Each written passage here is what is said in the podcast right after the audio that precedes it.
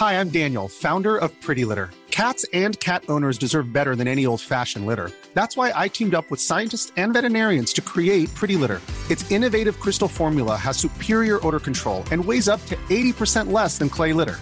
Pretty Litter even monitors health by changing colors to help detect early signs of potential illness. It's the world's smartest kitty litter. Go to prettylitter.com and use code ACAST for 20% off your first order and a free cat toy. Terms and conditions apply. See site for details. Propulsé par mademoiselle.com. Ah ouais? Ah, ça swing.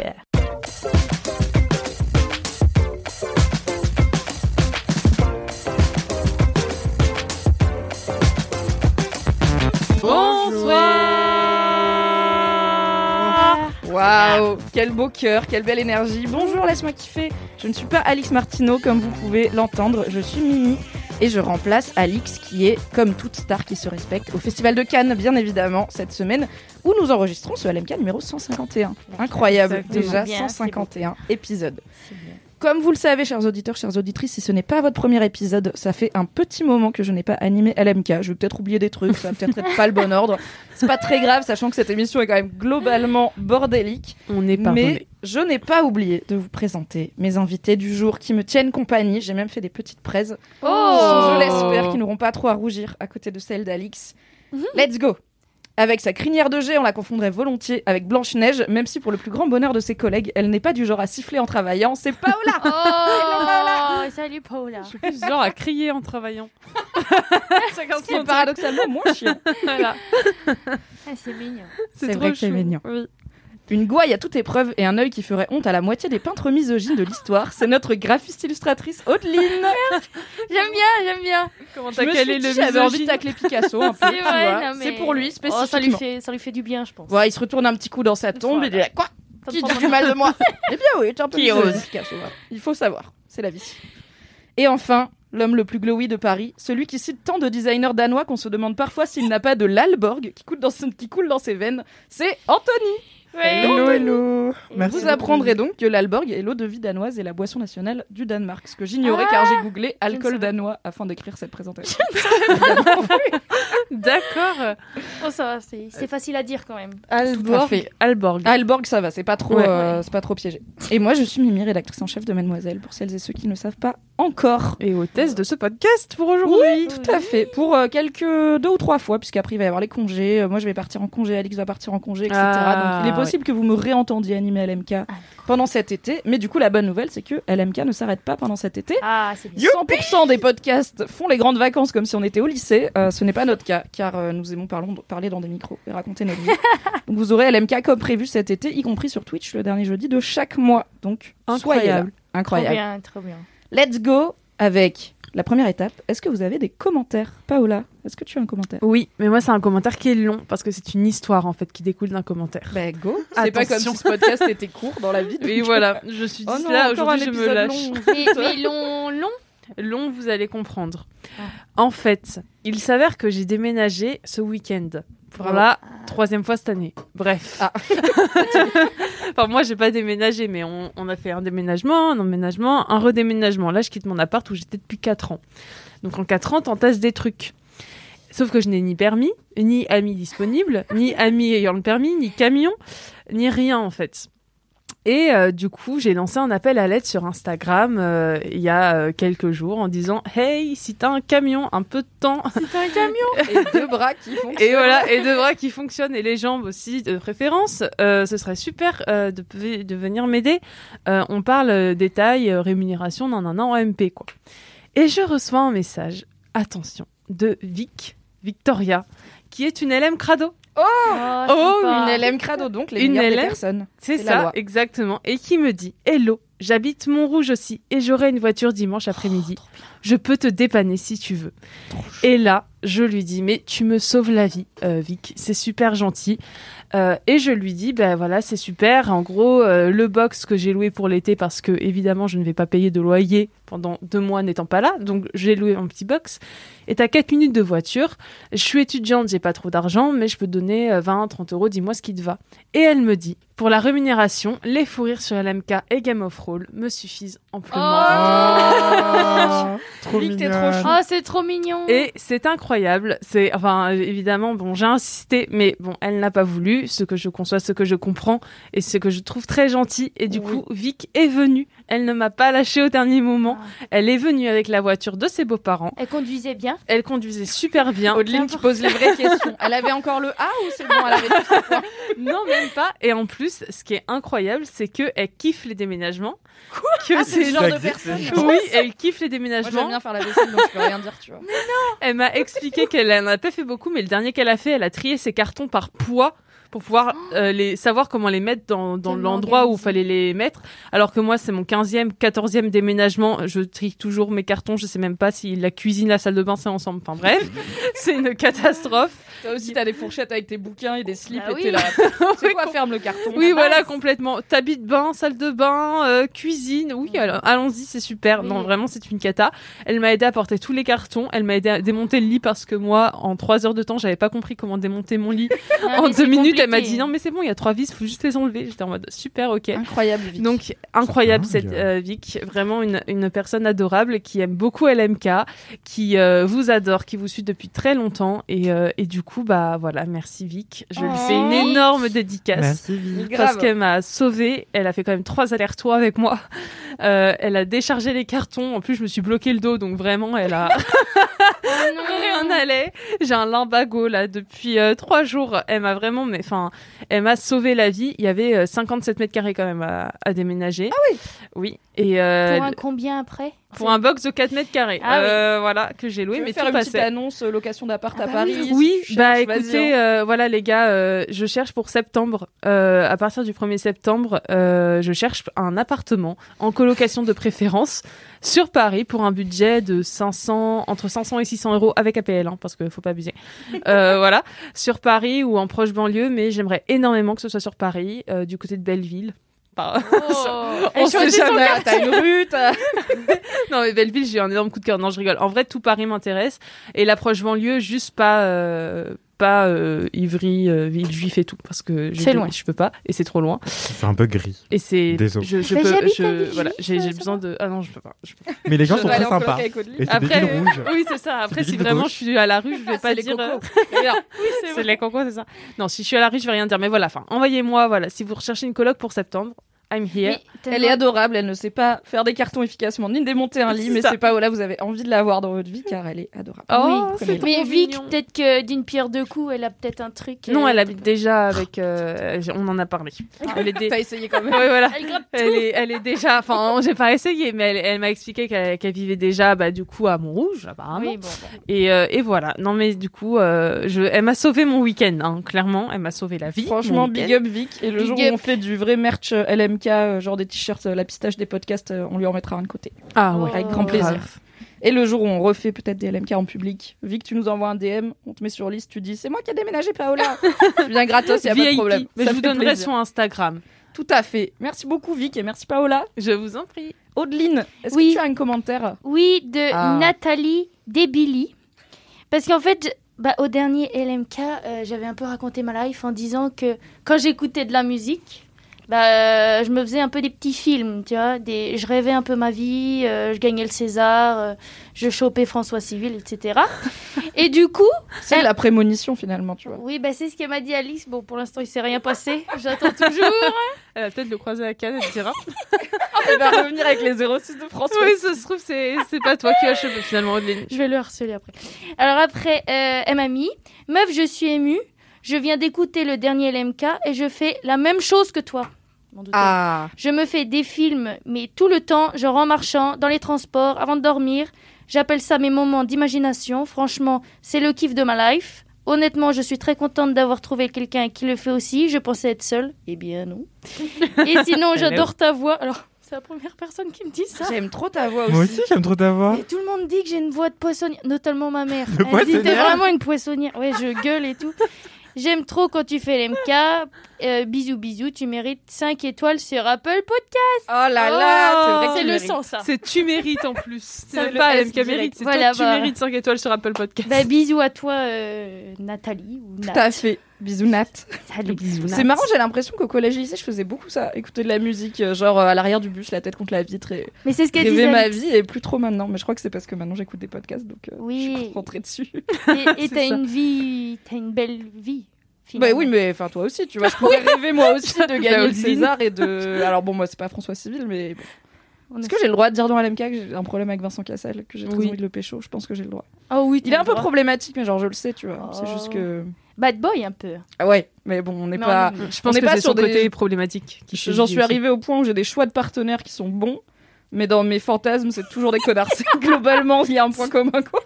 C'est normal. Écoute, tant que ça reste un fantasme. Voilà, Oui. c'est entre moi et moi. Il faut que ça reste un fantasme même. Tout à fait. Et espérons que je ne fasse pas de prémonition sur Pécho Vincent Cassel, car euh, après j'aurai des problèmes politiquement dans ma tête et mon cœur. Mimi, plus en phase avec ses convictions. Que Catastrophe. ma libido m'a trahi.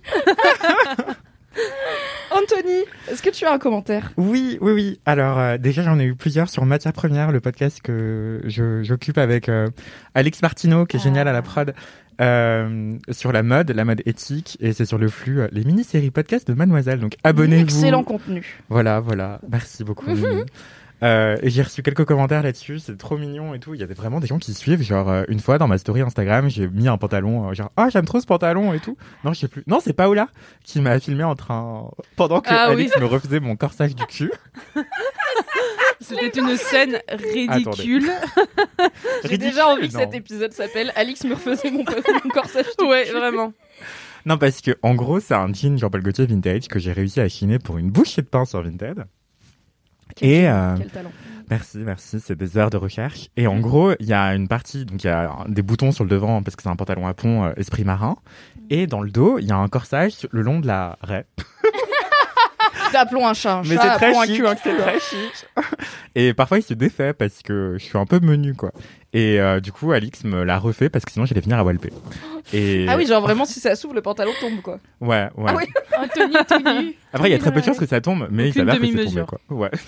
D'accord. Du coup, elle me l'a refait en plein milieu de l'open space et euh, Paola a filmé la scène parce que c'était devant son bureau et on l'a mis en story Instagram et quelqu'un m'a dit ah mais c'est le pantalon dont tu parles dans l'épisode sur le coton et le lin de matière première. Oh Waouh l'œil. L'œil Waouh. de lynx. Ça, c'est les vrais fans, tu Ouais, grave. Le mec, il a noté, il a pris des notes. Je te jure. Euh, bah, c'est une personne qui s'appelle Alice et donc merci beaucoup Alice Euh, et donc oui c'était ce pantalon. Sinon j'ai eu un commentaire sur LMK euh, de la part de Louise donc son hâte sur Instagram c'est Louisetta et elle dit salut Anthony je t'ai écouté dans le dernier LMK et vraiment je t'adore j'adore t'écouter parler et ce que tu dis est toujours très intelligent. C'est vrai. Donc euh, voilà vrai. je pense qu'elle m'écoute à moitié. du cul. Voilà, voilà, vraiment Einstein is shaking. Et, euh, et voilà, et elle, elle me dit, euh, je veux te refaire de la Zoom box avec toi, parce qu'en fait, dans le dernier LMK je- que, auquel j'ai participé, je parlais de boxe et de ma passion pour la boxe, euh, voilà. Et une autre personne, une autre Louise en fait, euh, qui s'appelle Flamand Vert sur Instagram, disait un petit commentaire suite à ton kiff sur le dernier LMK. Alix en rigolant te conseille la Zoom box et ça m'a fait penser au body combat. Euh, donc en fait, il s'agit de faire des chorégraphies à partir de mouvements de sport de combat et effectivement, ça me parle beaucoup beaucoup. On fait tout maintenant. Donc euh, voilà, merci beaucoup Louise et merci beaucoup Louise aussi. et, euh, et voilà. Et écoutez matière première, c'est super. Écoutez Oui, matière première. écoutez, c'est hyper intéressant. J'ai juste, j'ai oublié de dire l'insta de Vic. Ah, Quand même, faut que je le dise. C'est badass, v a d a 2 s point squirrel, s q u i 2 r e l. Voilà, l'écureuil badass du coup. voilà, Bien. badass squirrel. On adore. Un sacré personnage. Ah oui, non mais incroyable Vic. Bien, merci à tous et tous, à tous. Waouh Tu vas être contente au montage. Ouais, grave. Soyez un peu. Alors, il faut le dire quand même aux auditeurs et auditrices. Pour une fois, on enregistre le LMK à 10h du matin et non pas à 16h quand ça va. Là, on est bien chaud, on a Oui. bien mangé, on est un peu en forme. C'est bientôt l'heure de boire des coups. Donc, on va peut-être être un tout petit Oui. peu moins énergique, mais à mon avis, ça va venir et je vais bafouiller un peu plus. On a un peu la tête dans le cul. Donc, merci à toutes et à Mais tous. il est 10 heures. Oui, bah 10 heures, Oui, c'est écoute, dur. euh, Ah, moi, je 10 suis heures, matinal. sachant qu'on est en 7 heures que je été. suis capoute. Ah, toi, t'es du genre à vraiment à 7h, t'es là en mode Miracle Ouais, Morning, petit et tout. smoothie et tout, Ah, direct. Ouais, vraiment, je pars à 8h40 de chez moi, à 8h20, je suis là. Bon, I Comment je m'appelle sortir du lit. Ouais, pareil. non, j'en suis pas encore à comment je m'habille, j'en suis à ok, ça fait 8 fois que le réveil sonne, j'accepte mon destin. Vraiment. Pour ma part, je n'ai pas de commentaire personnel, mais j'ai un commentaire qu'une autre Louise, décidément, à poster sur Apple Podcast. Yes Avec 5 Cinq étoiles étoiles. Alors c'est assez mystérieux parce que ma foi c'est signé Louise, mais c'est posté par Pierre 42 31 65 82. Donc je ne sais pas Hmm, qui est. Pierre. Cette personne. Le commentaire s'intitule Amplificateur de motivation. Et Louise nous dit Merci pour votre boulot, ça fait un petit rayon de soleil dans la semaine. En plus, vous m'avez donné l'envie de créer mon podcast Culture Ah. juridique pour aider les étudiants en droit et ceux qui passent les concours ou juste les curieux de culture. Petit podcast court sur les essentiels de culture juridique et judiciaire, disponible sur You- YouTube, Spotify, Apple Podcast, etc. Sans vous, je n'aurais jamais osé le faire et vous entendre chaque semaine depuis le début m'a vraiment donné envie. Merci pour ça, en plus de ce que vous produisez. J'espère que ce podcast durera longtemps car c'est un plaisir de vous écouter. Merci, merci, merci. Gardez votre folie et votre légèreté, Louise. Trop Oh, mignon. trop gentil. Oh. C'est si joliment dit en plus. Oui, Oui, votre folie et votre légèreté, c'est très joli. Et tout du coup, le nom du podcast de Louise, c'est Culture juridique. Et ma foi, abonnez-vous si vous voulez en Ah ouais. apprendre plus Oui, sur ça peut être pratique. le monde juridique. Par exemple, que les étudiants de droit, ils galèrent, pardon. En plus, je- Oui, en plus, euh, il y a plein de raisons pour lesquelles j'ai pas fait droit, dont le fait que, waouh, ça a l'air très très dur quand même comme, euh, comme étude. Ouais. Puis en plus, il y a une réforme parce que je suis inscrite. Alors, me demandez pas pourquoi. Je suis sur un groupe d'étudiants en droit parce que je crois que je voulais des Des références euh, juridiques. Enfin, à un moment, j'avais besoin de références juridiques. Ah oui, si, c'est voilà, c'est bon. C'est quand je faisais euh, du droit du spectacle vivant. J'avais besoin de, textes juridiques et genre euh, eux, ils nous donnaient pas le code civil, machin. Donc, voilà, je suis allée voir et je me suis inscrite sur ce groupe et en fait, il y a une réforme il y a quelques temps. La sélection maintenant s'opère en M1 et plus en M2. Du coup, il y a des étudiants à la fin de leur licence, ils ont pas de cursus, ils peuvent pas avoir d'autres diplômes, ils sont bloqués, ils peuvent pas continuer leurs études Putain, parce que la sélection est horrible et ils ont fait trois ans de droit. Sauf Enfin, que ouais, ils ont appris des trucs. voilà, ça, ils ont appris des trucs, mais trois ans de droit, je crois que tu peux passer les concours pour être greffier ou des bails comme ça. Mais c'est hyper compliqué. Et en plus, droit, c'est le seul. Enfin, pour moi, c'est peut-être avec la médecine, mais c'est un des seuls endroits où les profs, ils te mettent, genre, euh, par exemple, t'as- ils te mettent un 13 et le jury, il regarde ta copie, il fait Hum, non, c'est trop. Et il baisse les Oh. notes de tout le monde Oh. Pourquoi parce que il considère que en fait quand quand il y a Parce les qu'il notes d'une promo si sont trop hautes. des bonnes notes, le diplôme perd en valeur. Il a pas l'air assez dur. J'ai Voilà. eu quelques profs au- à la fac. Enfin, j'ai eu un prof à la fac et j'étais un peu en mode, mec, c'est la fac. Dégonfle, détends-toi. Qui était un peu en mode, euh, par principe, je mets jamais plus de 15, tu vois. T'es là.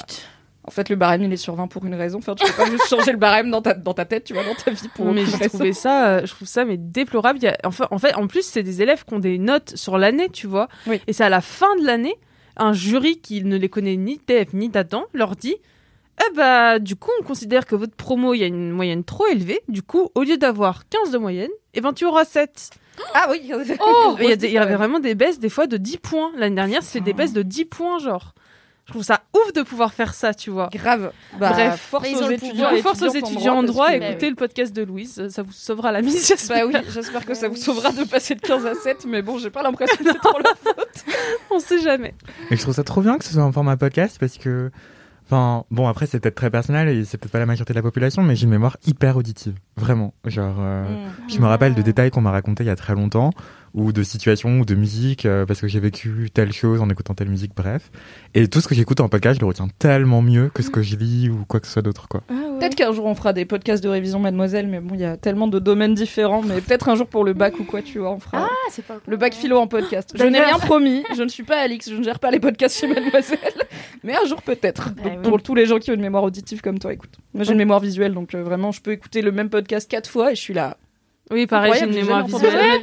Ouais, je suis Plus une mémoire auditive visuelle, c'est une cata. là, Je retiens rien euh, en écoutant. Vraiment, c'est pour ça choisi le cours, bon c'est pour ça vraiment, et c'est pour ça qu'en cours c'est une cata parce que les profs ils écrivent pas au tableau et moi je retiens que visuellement. Mais juste, on parle du bac. Mon petit frère a eu son bac avec mention. Ah, Je bravo lui dis une félicitation, mention assez bien. C'est le premier de la Bravo. famille, je crois, à le décrocher avec une mention.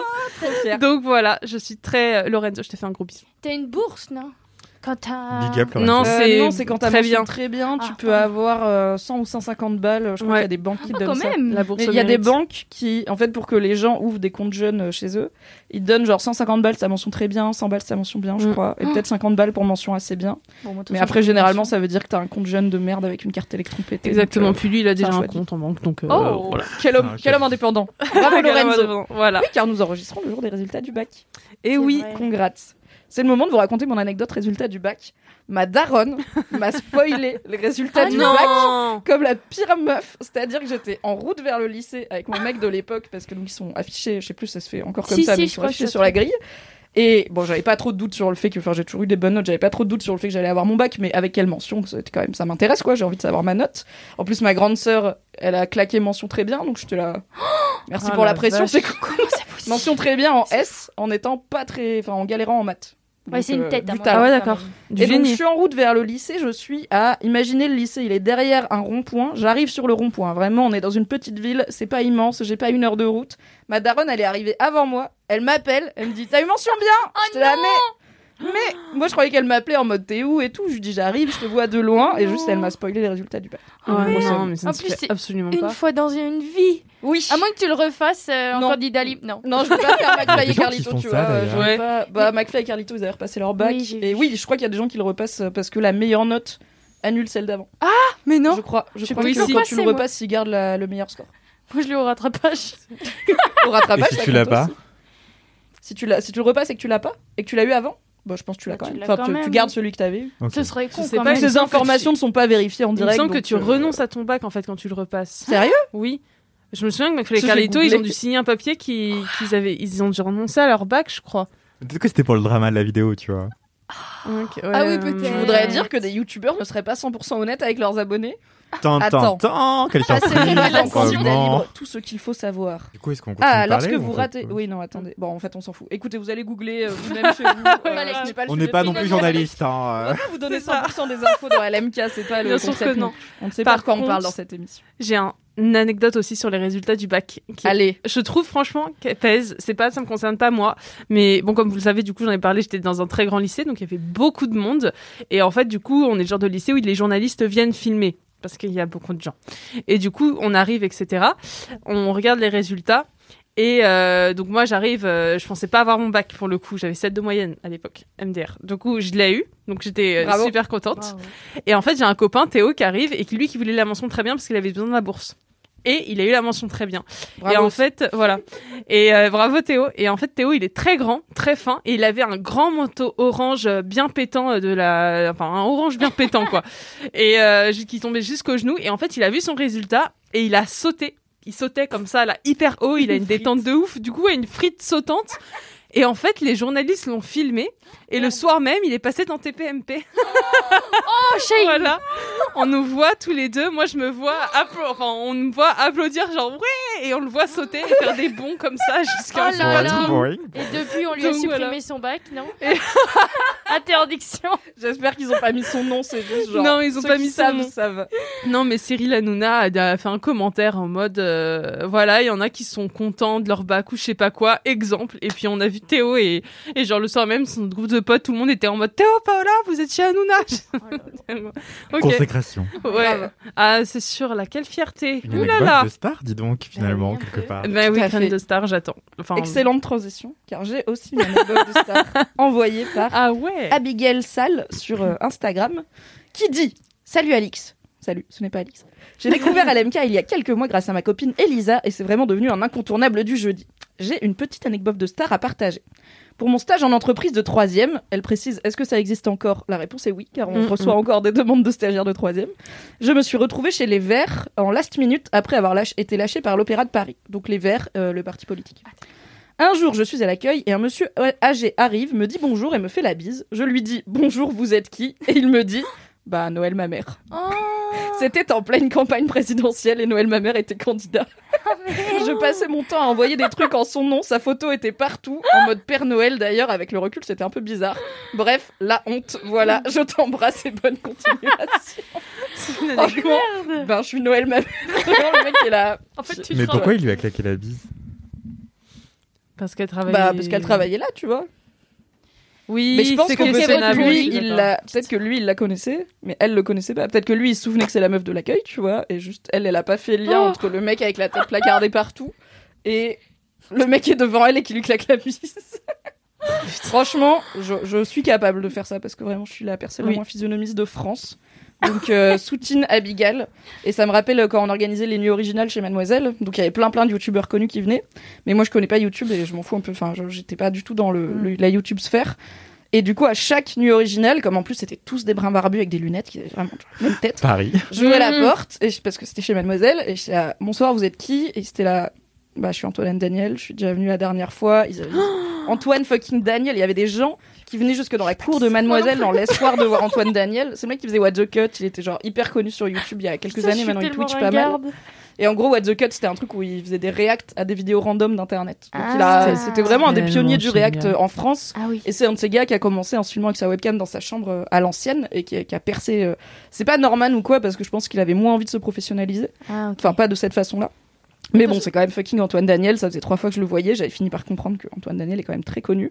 Et moi, vraiment, à chaque nuit originale, j'étais là, oui, t'as le droit d'être là ou pas? Et c'était oui, vraiment, je suis invitée. Enfin, je suis youtubeur. Je suis là, ok, si tu le dis. Bienvenue, il y a des bières. Donc voilà, ne me confiez pas euh, l'organisation d'une soirée et Après- l'accueil d'une soirée. Après, alors, ça, les remet les- ça leur remet les pieds sur terre s'ils sont, C'est ça. s'ils ont un peu le Tu boulard. vois, je me bon, dis, ça les calme un peu. ça fait peut-être Des pas fois, je tant me de mal. disais, peut-être même un jour, je ferais semblant, tu vois, de pas les Oh reconnaître. Mais je pense qu'ils ont l'habitude, non? Parce qu'ils sont vraiment reconnus par une génération ou deux, mais. Ouais, mais Je bon, pense- quand tu vas chez Mademoiselle, enfin vraiment, Antoine Daniel, il y a quatre interviews chez Mademoiselle, tu vois, je suis censée savoir qui c'est. Ouais, c'est Et il vraiment le level Et Noël il fait, Mamère. encore, Ah. il fait encore des petits trucs, Antoine? Euh, oui, Bah, il Twitch pas Twitch. mal. Euh, je, je crois qu'il fait plus de YouTube, mais il Twitch, euh, il Twitch, il marche bien sur Twitch. Et il a fait un truc hyper marrant avec plein d'autres Twitchers. Ils ont fait une partie de. En fait, il y a un GTA euh, multijoueur online. Ah. Et en fait, ils ont fait des streams roleplay où en gros, chacun jouait son perso, vraiment l'incarner. Ah. Et ils sont tous sur la même map et ils se croisent et tout. Et du coup, chacun sur son stream joue son perso. Et si t'en suis plusieurs, enfin, t'entends comment les autres y réagissent et tout. C'était une super idée. J'ai regardé un peu avec mon mec alors que vraiment GTA, je m'en fous. Et j'avais le seum de pas avoir eu cette idée. Vraiment, j'étais en mode. Et c'était Trop marrant. bien C'était Ah ouais. très marrant, ouais. Et comme il y a plein de streamers différents, ceux que. Enfin, tu vois, il y en a où t'adhères plus que d'autres, bah c'est pas grave. Tu, si t'aimes si t'aimes plus Antoine Daniel que je sais pas qui, genre Ponce, bah va écouter Antoine Daniel et Hmm. t'auras le jeu quand même. Voilà. Et ouais, je, suis peut-être deuxième ou troisième de France dans le, le Ouais, c'est ce que j'allais dire. Deuxième sur le podium, je pense. Ouais, Facile. bah, Xeco. Genre médaille d'argent tous les deux. Parce que moi, ça m'arrive de pas reconnaître ma mère dans la rue. Non, Oh non, mais là, non, non, mais. Et mon Non, t'es frère. le premier, aussi. du coup. Je pense Et que je mon reconnais frère pas ma aussi. mère dans la rue, elle me déshérite. Moi aussi. Non, mais ça m'arrivait si souvent. Et justement, quand j'étais petit, je suivais n'importe quelle dame dans la rue. Parce que je croyais que c'est ma mère, tu vois. Oh, ça, le ça m'est danger. arrivé aussi, Et par je contre. serais C'est kidnappable mais horrible. tellement facilement. Le Et danger avec encore, il y a pas si longtemps, genre il y a peut-être 5 non, ouais, 5 mois. Genre euh, je devais rejoindre ma mère quelque part et euh, elle venait en voiture. Du coup, je vois vaguement sa voiture, je vois vaguement sa tête à l'avant. Du coup, je monte à l'arrière et en fait, c'était pas la bonne voiture. Et du coup, les gens ont dû avoir la peur de leur vie. Monsieur tueur, monsieur, qu'est-ce que. Qu'est-ce que vous faites Oh Mais en fait, non, ils mais sont restés euh, sidérés. Ils, ont, ils se sont retournés, ils m'ont regardé euh, les yeux grands ouverts. Et moi aussi, du coup, on était là. Je leur ai dit, bah, qu'est-ce que vous faites là? Mais vous n'êtes pas de ma Mais ils famille sont dans leur voiture en t- Qu'est-ce que vous faites dans la voiture de ma mère? Bah, justement. je crois qu'ils dû dire un truc comme ça. Et ils ont et en fait ils ont bugué genre ils ont mais mais, mais... Et après, j'étais là, ah pardon je me suis trompé de voiture et je suis ressorti euh, comme une fleur tu vois Les gens, ils ont vécu Oh un bug non. dans la matrice. Oui, Vas-y, on reprend notre journée. On Ils en doivent parle en parler à leur repas de famille et tout, je suis sûre. grave on a failli être braqué pas Du coup, est-ce que si quelqu'un vient vivre chez toi et te dit, bah non, mais on vit en coloc, genre, Je combien de temps tu vas, ouais. tu vas mettre à accepter l'information? Peut-être 3 secondes non mais je te Ok, dis je bah super, j'ai fait des pâtes si tu veux. Vraiment.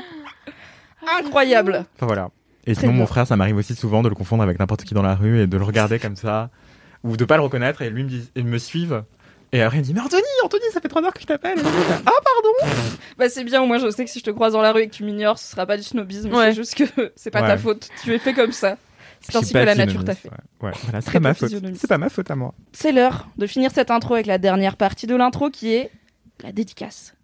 Salut à toute la team des Limca, tous les LM Crado. Aujourd'hui, je voulais faire une dédicace à la première personne que j'ai convertie à Laisse-moi kiffer, qui est mon pote Axel, que j'ai très bien converti, parce qu'écoutez bien, il a écouté 10 épisodes en une semaine. Donc euh, voilà, grosse dédicace à toi Axel, Euh, je te fais des gros bisous et j'espère qu'on se voit bientôt. Ah. Merci beaucoup pour cette dédicace. Et pour rappel, pour envoyer vos dédicaces et vos jingles, c'est sur laisse-moi kiffer kiffer at mademoiselle.com. mademoiselle.com.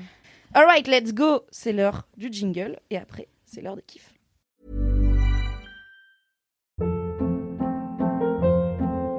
Hold up. What was that? Boring. No flavor. That was as bad as those leftovers you ate all week. Kiki Palmer here, and it's time to say hello to something fresh and guilt-free. Hello Fresh. Jazz up dinner with pecan-crusted chicken or garlic butter shrimp scampi. Now that's music to my mouth. Hello Fresh. Let's get this dinner party started. Discover all the delicious possibilities at hellofresh.com.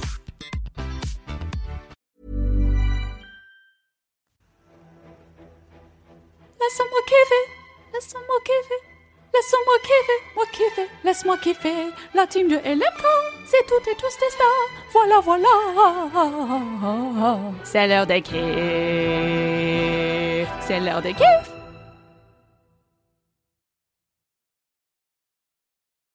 Merci Valentin Quel plaisir Ok, on commence avec toi Paola Ah bah Moi oui. je fais l'ordre inverse d'Alix. tu vois. Ok, Elle, elle fait d'accord. De gauche à droite, moi je fais de droite à gauche. Eh ben moi du coup, euh, honnêtement j'étais pas inspirée. Du coup j'ai pris un livre.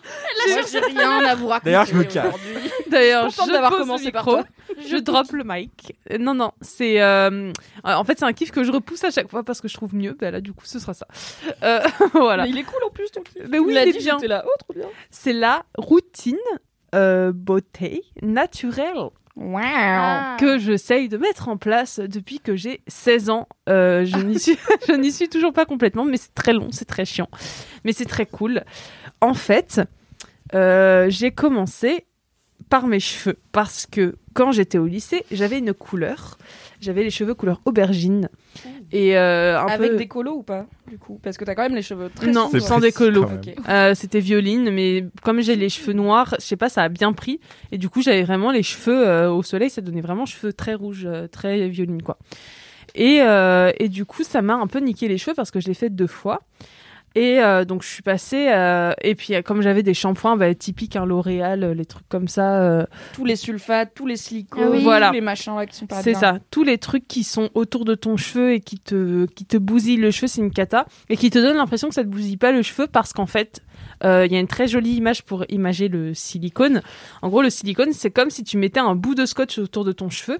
Donc, t'enroules du scotch autour de ton cheveu. Donc, sur la, enfin, ça brille, tu vois, au niveau de l'apparence. euh, Le scotch, c'est joli, ça brille, voilà, d'extérieur. Sauf qu'en fait, quand t'enlèves le scotch, ça t'arrache le cheveu. C'est vrai. Et ben, le silicone, ça fait exactement Odile pareil quand tu. Que- Oui. ouais. Mais moi, je mets tout silicone, hein. Eh ben non, mais faut pas. Parce qu'en fait, le silicone, ça fait exactement comme si tu mettais un Après, bout de scotch sur ton cheveu et que tu tirais. c'est pas bon pour les Oui, cheveux oui. parce que ça juste ça le gaine de. Voilà. C'est vraiment genre il est c'est comme si t'avais un mur en crépi Ah tout dégueulasse et que tu passais un coup de peinture dessus et que t'étais là. Ah bah moi, c'est ça. Mes cheveux, c'est le crépi et, euh, et le petit Marseillais. Et le c'est- petit enduit dessus. C'est mon enduit. Voilà, mais vraiment, c'est exactement ça. Et euh, du coup, t'as des beaux cheveux pendant un ou deux jours, mais tu dois faire plein de lavage. Et puis, ça abîme le cheveu et ça le raidit, donc tu perds la forme naturelle de ton cheveu, etc. Donc, pour avoir des belles boucles, par exemple, faut pas mettre de silicone, ce genre de choses. Enfin, bref. Du coup, euh, de ce principe-là, j'ai commencé un peu à me renseigner et j'ai découvert le Nopo. Nopu. Euh, Nopu. j'ai- Nopu, voilà. Bah, j'ai jamais su comment on le disait, mais du coup, Nopu. Comme shampoo. Comme chapeau, oui, Eh c'est oui. ça, Ah, le oui. Et je me suis inscrite sur un groupe de Nopu sur Facebook, euh, Nopu France, je crois, un truc comme ça. Et euh, où les meufs, elles te donnent plein d'astuces pour les cheveux, euh, pour avoir de beaux cheveux en fait. Et euh, ce qui est bien, c'est qu'il y a pour tous les cheveux. Là, pour le coup, euh, t'as les cheveux lisses, t'as les cheveux crépus, t'as les cheveux frisés, t'as les cheveux bouclés, t'as tout épais, po- poreux, pas poreux, enfin bref. Pour eux, comment tu sais pour eux? Euh, j'ai jamais compris comment on savait la porosité d'un cheveu, mais euh, apparemment c'est important. Mais ça, tu vois, j'ai jamais fait le test. S'il absorbe beaucoup ou pas, des choses comme ça.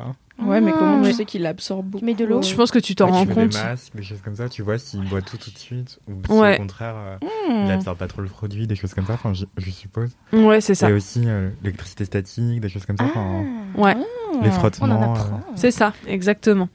Et euh, bah, du coup, moi, j'ai un cheveu qui est un peu compliqué, euh, honnêtement, qui est très sec, mais qui peut graisser, gra- enfin, qui devient gras, euh, qui peut devenir Ah, gras yes. assez vite. La meilleure combinaison. Oui, voilà, c'est ça, sec au point et gras au, enfin, mix, quoi, comme ma peau. Du coup, bon, c'était pas, c'était un peu compliqué les débuts, et puis en plus, quand t'es chez tes parents, au début, bah, du coup, tu peux pas acheter ce que tu veux. Moi, mon père, il a acheté les shampoings qu'il pou- qu'il pouvait, quoi. Et, et en fait, c'est en arrivant, du coup, sur Paris à 18 ans que j'ai fait, vas-y, là, je m'y mets et tout. Et en fait, petit à petit, j'ai instauré euh, voilà des, une, une routine naturelle un petit peu. Donc pour les cheveux, euh, il y a plein d'astuces et j'ai testé plein de trucs. Alors il y a ce qu'on appelle le shampouf. Alors ça, ça n'a jamais marché chez moi parce que c'est mettre des œufs sur tes cheveux et j'ai essayé Ah oui, pendant le premier bien. confinement, mais ça m'a fait une omelette sur la tête parce Ah, que faut Je crois qu'il faut pas les laver à l'eau chaude. du non, mais voilà, en fait, faut laver à une eau ni trop chaude ni trop froide. Mais j'ai mis vraiment la bonne température, mais c'était quand même une catastrophe. C'était une cata, il y avait des bouts et tout. Donc Oh, en plus, je déteste l'odeur des œufs, ça me donne envie de vomir et j'ai la phobie de vomir. Donc bref, autant vous Ah, dire yes. que Un bon moment sous la douche pour Paola. Autant vous dire que le j'ai pas recommencé. Ma salle de bain a senti l'œuf pendant trois semaines. Mon mec avait envie de me tuer, mais bref, c'était pas grave. J'ai essayé la compote aussi. La compote est Oh un non, très non, bon. mais Si, la compote est un Ça très bon lavant. Ça lave les cheveux et ça les hydrate. N'importe et quelle compote ou d'un fruit spécifique La compote de pomme. La compote de pomme, ça, c'est, c'est très. non, mais- Welcome Audeline dans le monde Tu des gens rigoles qui se lave avec des ingrédients de cuisine. C'est Tu un vrai rigoles, Tu fais mais une petite vinaigrette bah attends, le meilleur arrive. hein. Euh, la compote, bon moi ça n'a pas marché non plus parce qu'il reste des petits résidus quand t'as les cheveux très épais et que et même. très- non mais quand t'as quand t'as des cheveux qui sont assez fins ou que t'en as pas beaucoup, ça c'est c'est super parce que ça, enfin comment dire, Ça c'est euh, facilement. ça se rince très facilement, ça reste pas dans les cheveux et ça glisse bien sur le cheveu, etc. En vrai, moi je pense que ça irait, tu vois. avec Par exemple, oui, de toi, tes cheveux, euh, Mimi, ils sont c'est- lisses, c'est J'en top, ai quoi. beaucoup, mais ils sont tout lisses et fins. Je pense que je pourrais tenter la compote si j'avais envie de. Et ça rend, oui voilà, si t'avais envie, ça rend très brillant en plus.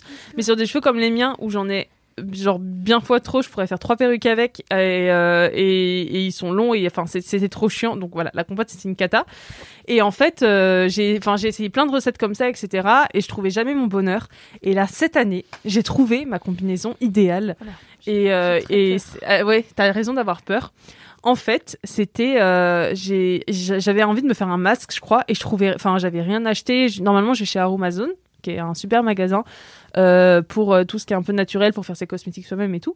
On y reviendra. Et euh, j'avais pas eu le temps d'y aller. Je crois qu'on était en confinement. Enfin bref, j'avais plus rien. Et là, du coup, je vois dans ma cuisine une bouteille d'huile d'olive et je fais, ah bah, why not? Qu'est-ce qui pourrait mal se passer, sachant que les ingrédients ne se rincent pas très bien sur mes vaches? Je vais Ah mettre oui. de l'huile. D'olive. c'est bien. C'est ça. toujours brillants. Exact, oui. Exactement. Parce que faut savoir qu'aussi l'été que j'avais passé à Quiberon il y a deux ans, j'avais essayé le monoeil et ça marche très bien le et en plus avec l'eau de mer, bah du coup ça, enfin tu t'en fous, tout le monde a les cheveux sales donc. euh, Ça se voit. Est-ce que ça marche très bien ou est-ce que juste tout le monde avait des cheveux éclatés Non non non, si je veux dire c'est pas grave d'avoir les cheveux un peu gras etc. Tu vas te rincer dans l'eau de mer euh, entre ton service. euh, moi c'est ce que je faisais puis ça allait très bien. Donc j'avais des très beaux cheveux en été mais en hiver c'était une cata. Et du coup là je me dis vas-y je vais essayer l'huile d'olive mais je me dis bon je sais que mes cheveux ils ont du mal à absorber. Enfin ils absorbent bien une demi-heure et puis après c'est une cata pour rincer. Donc comment je fais? Et j'avais entendu parler du rinçage acide. Le rinçage acide c'est le principe de rétablir le pH de tes cheveux. Et, euh, Désolée, je suis concentrée sur ce que tu dis, mais aussi sur la tête d'Audeline. Parfois, j'aimerais que ce podcast soit filmé parce que c'est une, une perplexité juge. incroyable. Je me dis, ah oui. C'est original. Non mais c'est en effet. j'essayerai peut-être. Hein. Mais attends, t'inquiète que là, je vais te- tu vas voir, j'ai bien prêché ma paroisse et tu vas y arriver. Tu vas y arriver. Prêcher ma paroisse, ça va pas, oui. Enfin bref, tu vas, tu vas, tu vas bien y arriver. Tu vas, tu vas voir. Et en fait, je me dis bon, du coup, faut trouver un moyen pour l'huile d'olive et le rinçage acide. En fait, ce qui est bien, c'est que ça te, euh, enfin, ça te rétablit le pH de tes cheveux et ça te le remet à, à zéro. Et ça Entre te brûle, en même temps. Bah Non, oui, c'est ça, c'est ça. pas du risque tout. pas de les abîmer. euh, Enfin, il doit y avoir un dosage quand même. euh. C'est ça. En fait, c'est que c'est de l'acidité naturelle, évidemment. On va pas prendre de l'acide citrique. Évitez. ne pas faire ça chez l'acide citrique, c'est pas ce qu'il y a dans les citrons? Euh, pardon, pas de la. Enfin bon. euh, Oui, on va pas mettre de la javel. Mais voilà, tu mets pas de la javel, tu mets pas un truc, euh, tu mets pas un truc acide ou, enfin tu mets pas du voilà. Mais euh, tu ne mets pas une bouteille de vinaigre blanc sur la tête, par exemple. Ah Mais par exemple, le vinaigre de cidre, enfin le vinaigre de pomme, le vinaigre blanc, je crois que tu peux, mais il faut vraiment pas trop doser. Et le citron, c'est les choses qui sont utilisées pour le rinçage acide. Et moi, du coup, je n'avais que du citron, donc j'ai fait vas-y, je vais prendre du citron, sachant que j'avais déjà essayé le vinaigre de cidre, que ça avait été une catastrophe parce qu'il y a du sucre dedans. Donc c'était chiant, c'était horrible. C'est incroyable que tu continues à essayer. Je suis vraiment. Mais oui. Mais juste, il Mais- y a pas un moment où tu t'es dit, euh, vas-y, je vais acheter un shampoing solide, Mais un, non, peu, un peu bonne compo, et puis bye quoi. Euh, Le shampoing solide, je l'utilise tout le temps. Je prends celui de chez Lush. Et là, euh, chez Mademoiselle, on avait reçu des shampoings solides et j'en ai trouvé un qui était très top, euh, naturel et qui sent très bon. Et du coup, je les, je les utilise pour le shampoing parce que il y en a, il y en a, elles veulent vraiment, euh, ou ils d'ailleurs, ils veulent vraiment arriver à ne plus faire de shampoing. Moi, c'est pas mon cas, j'adore ça. J'adore me faire des shampoings, etc. Donc, je voulais juste euh, avoir des bons soins euh, post ou pré-shampoing, quoi. Et du coup, je prends mes citrons et je presse mes citrons dans un bécher que j'avais acheté. Et euh, je mets. euh, Petit chimiste, la gosse c'est Breaking Bad. oui, grave, vraiment. Je mets un citron et deux litres d'eau. Donc vraiment, c'est leur... voilà, c'est acide, dilué, quand mais même, voilà, c'est très très bien dilué. Euh, je suis sûre qu'en buvant le truc, on sent pas trop le citron. Mais du coup, oui, vas-y. Parce que t'as que 2 litres d'eau pour rincer le tout. Non, mais je vais t'expliquer.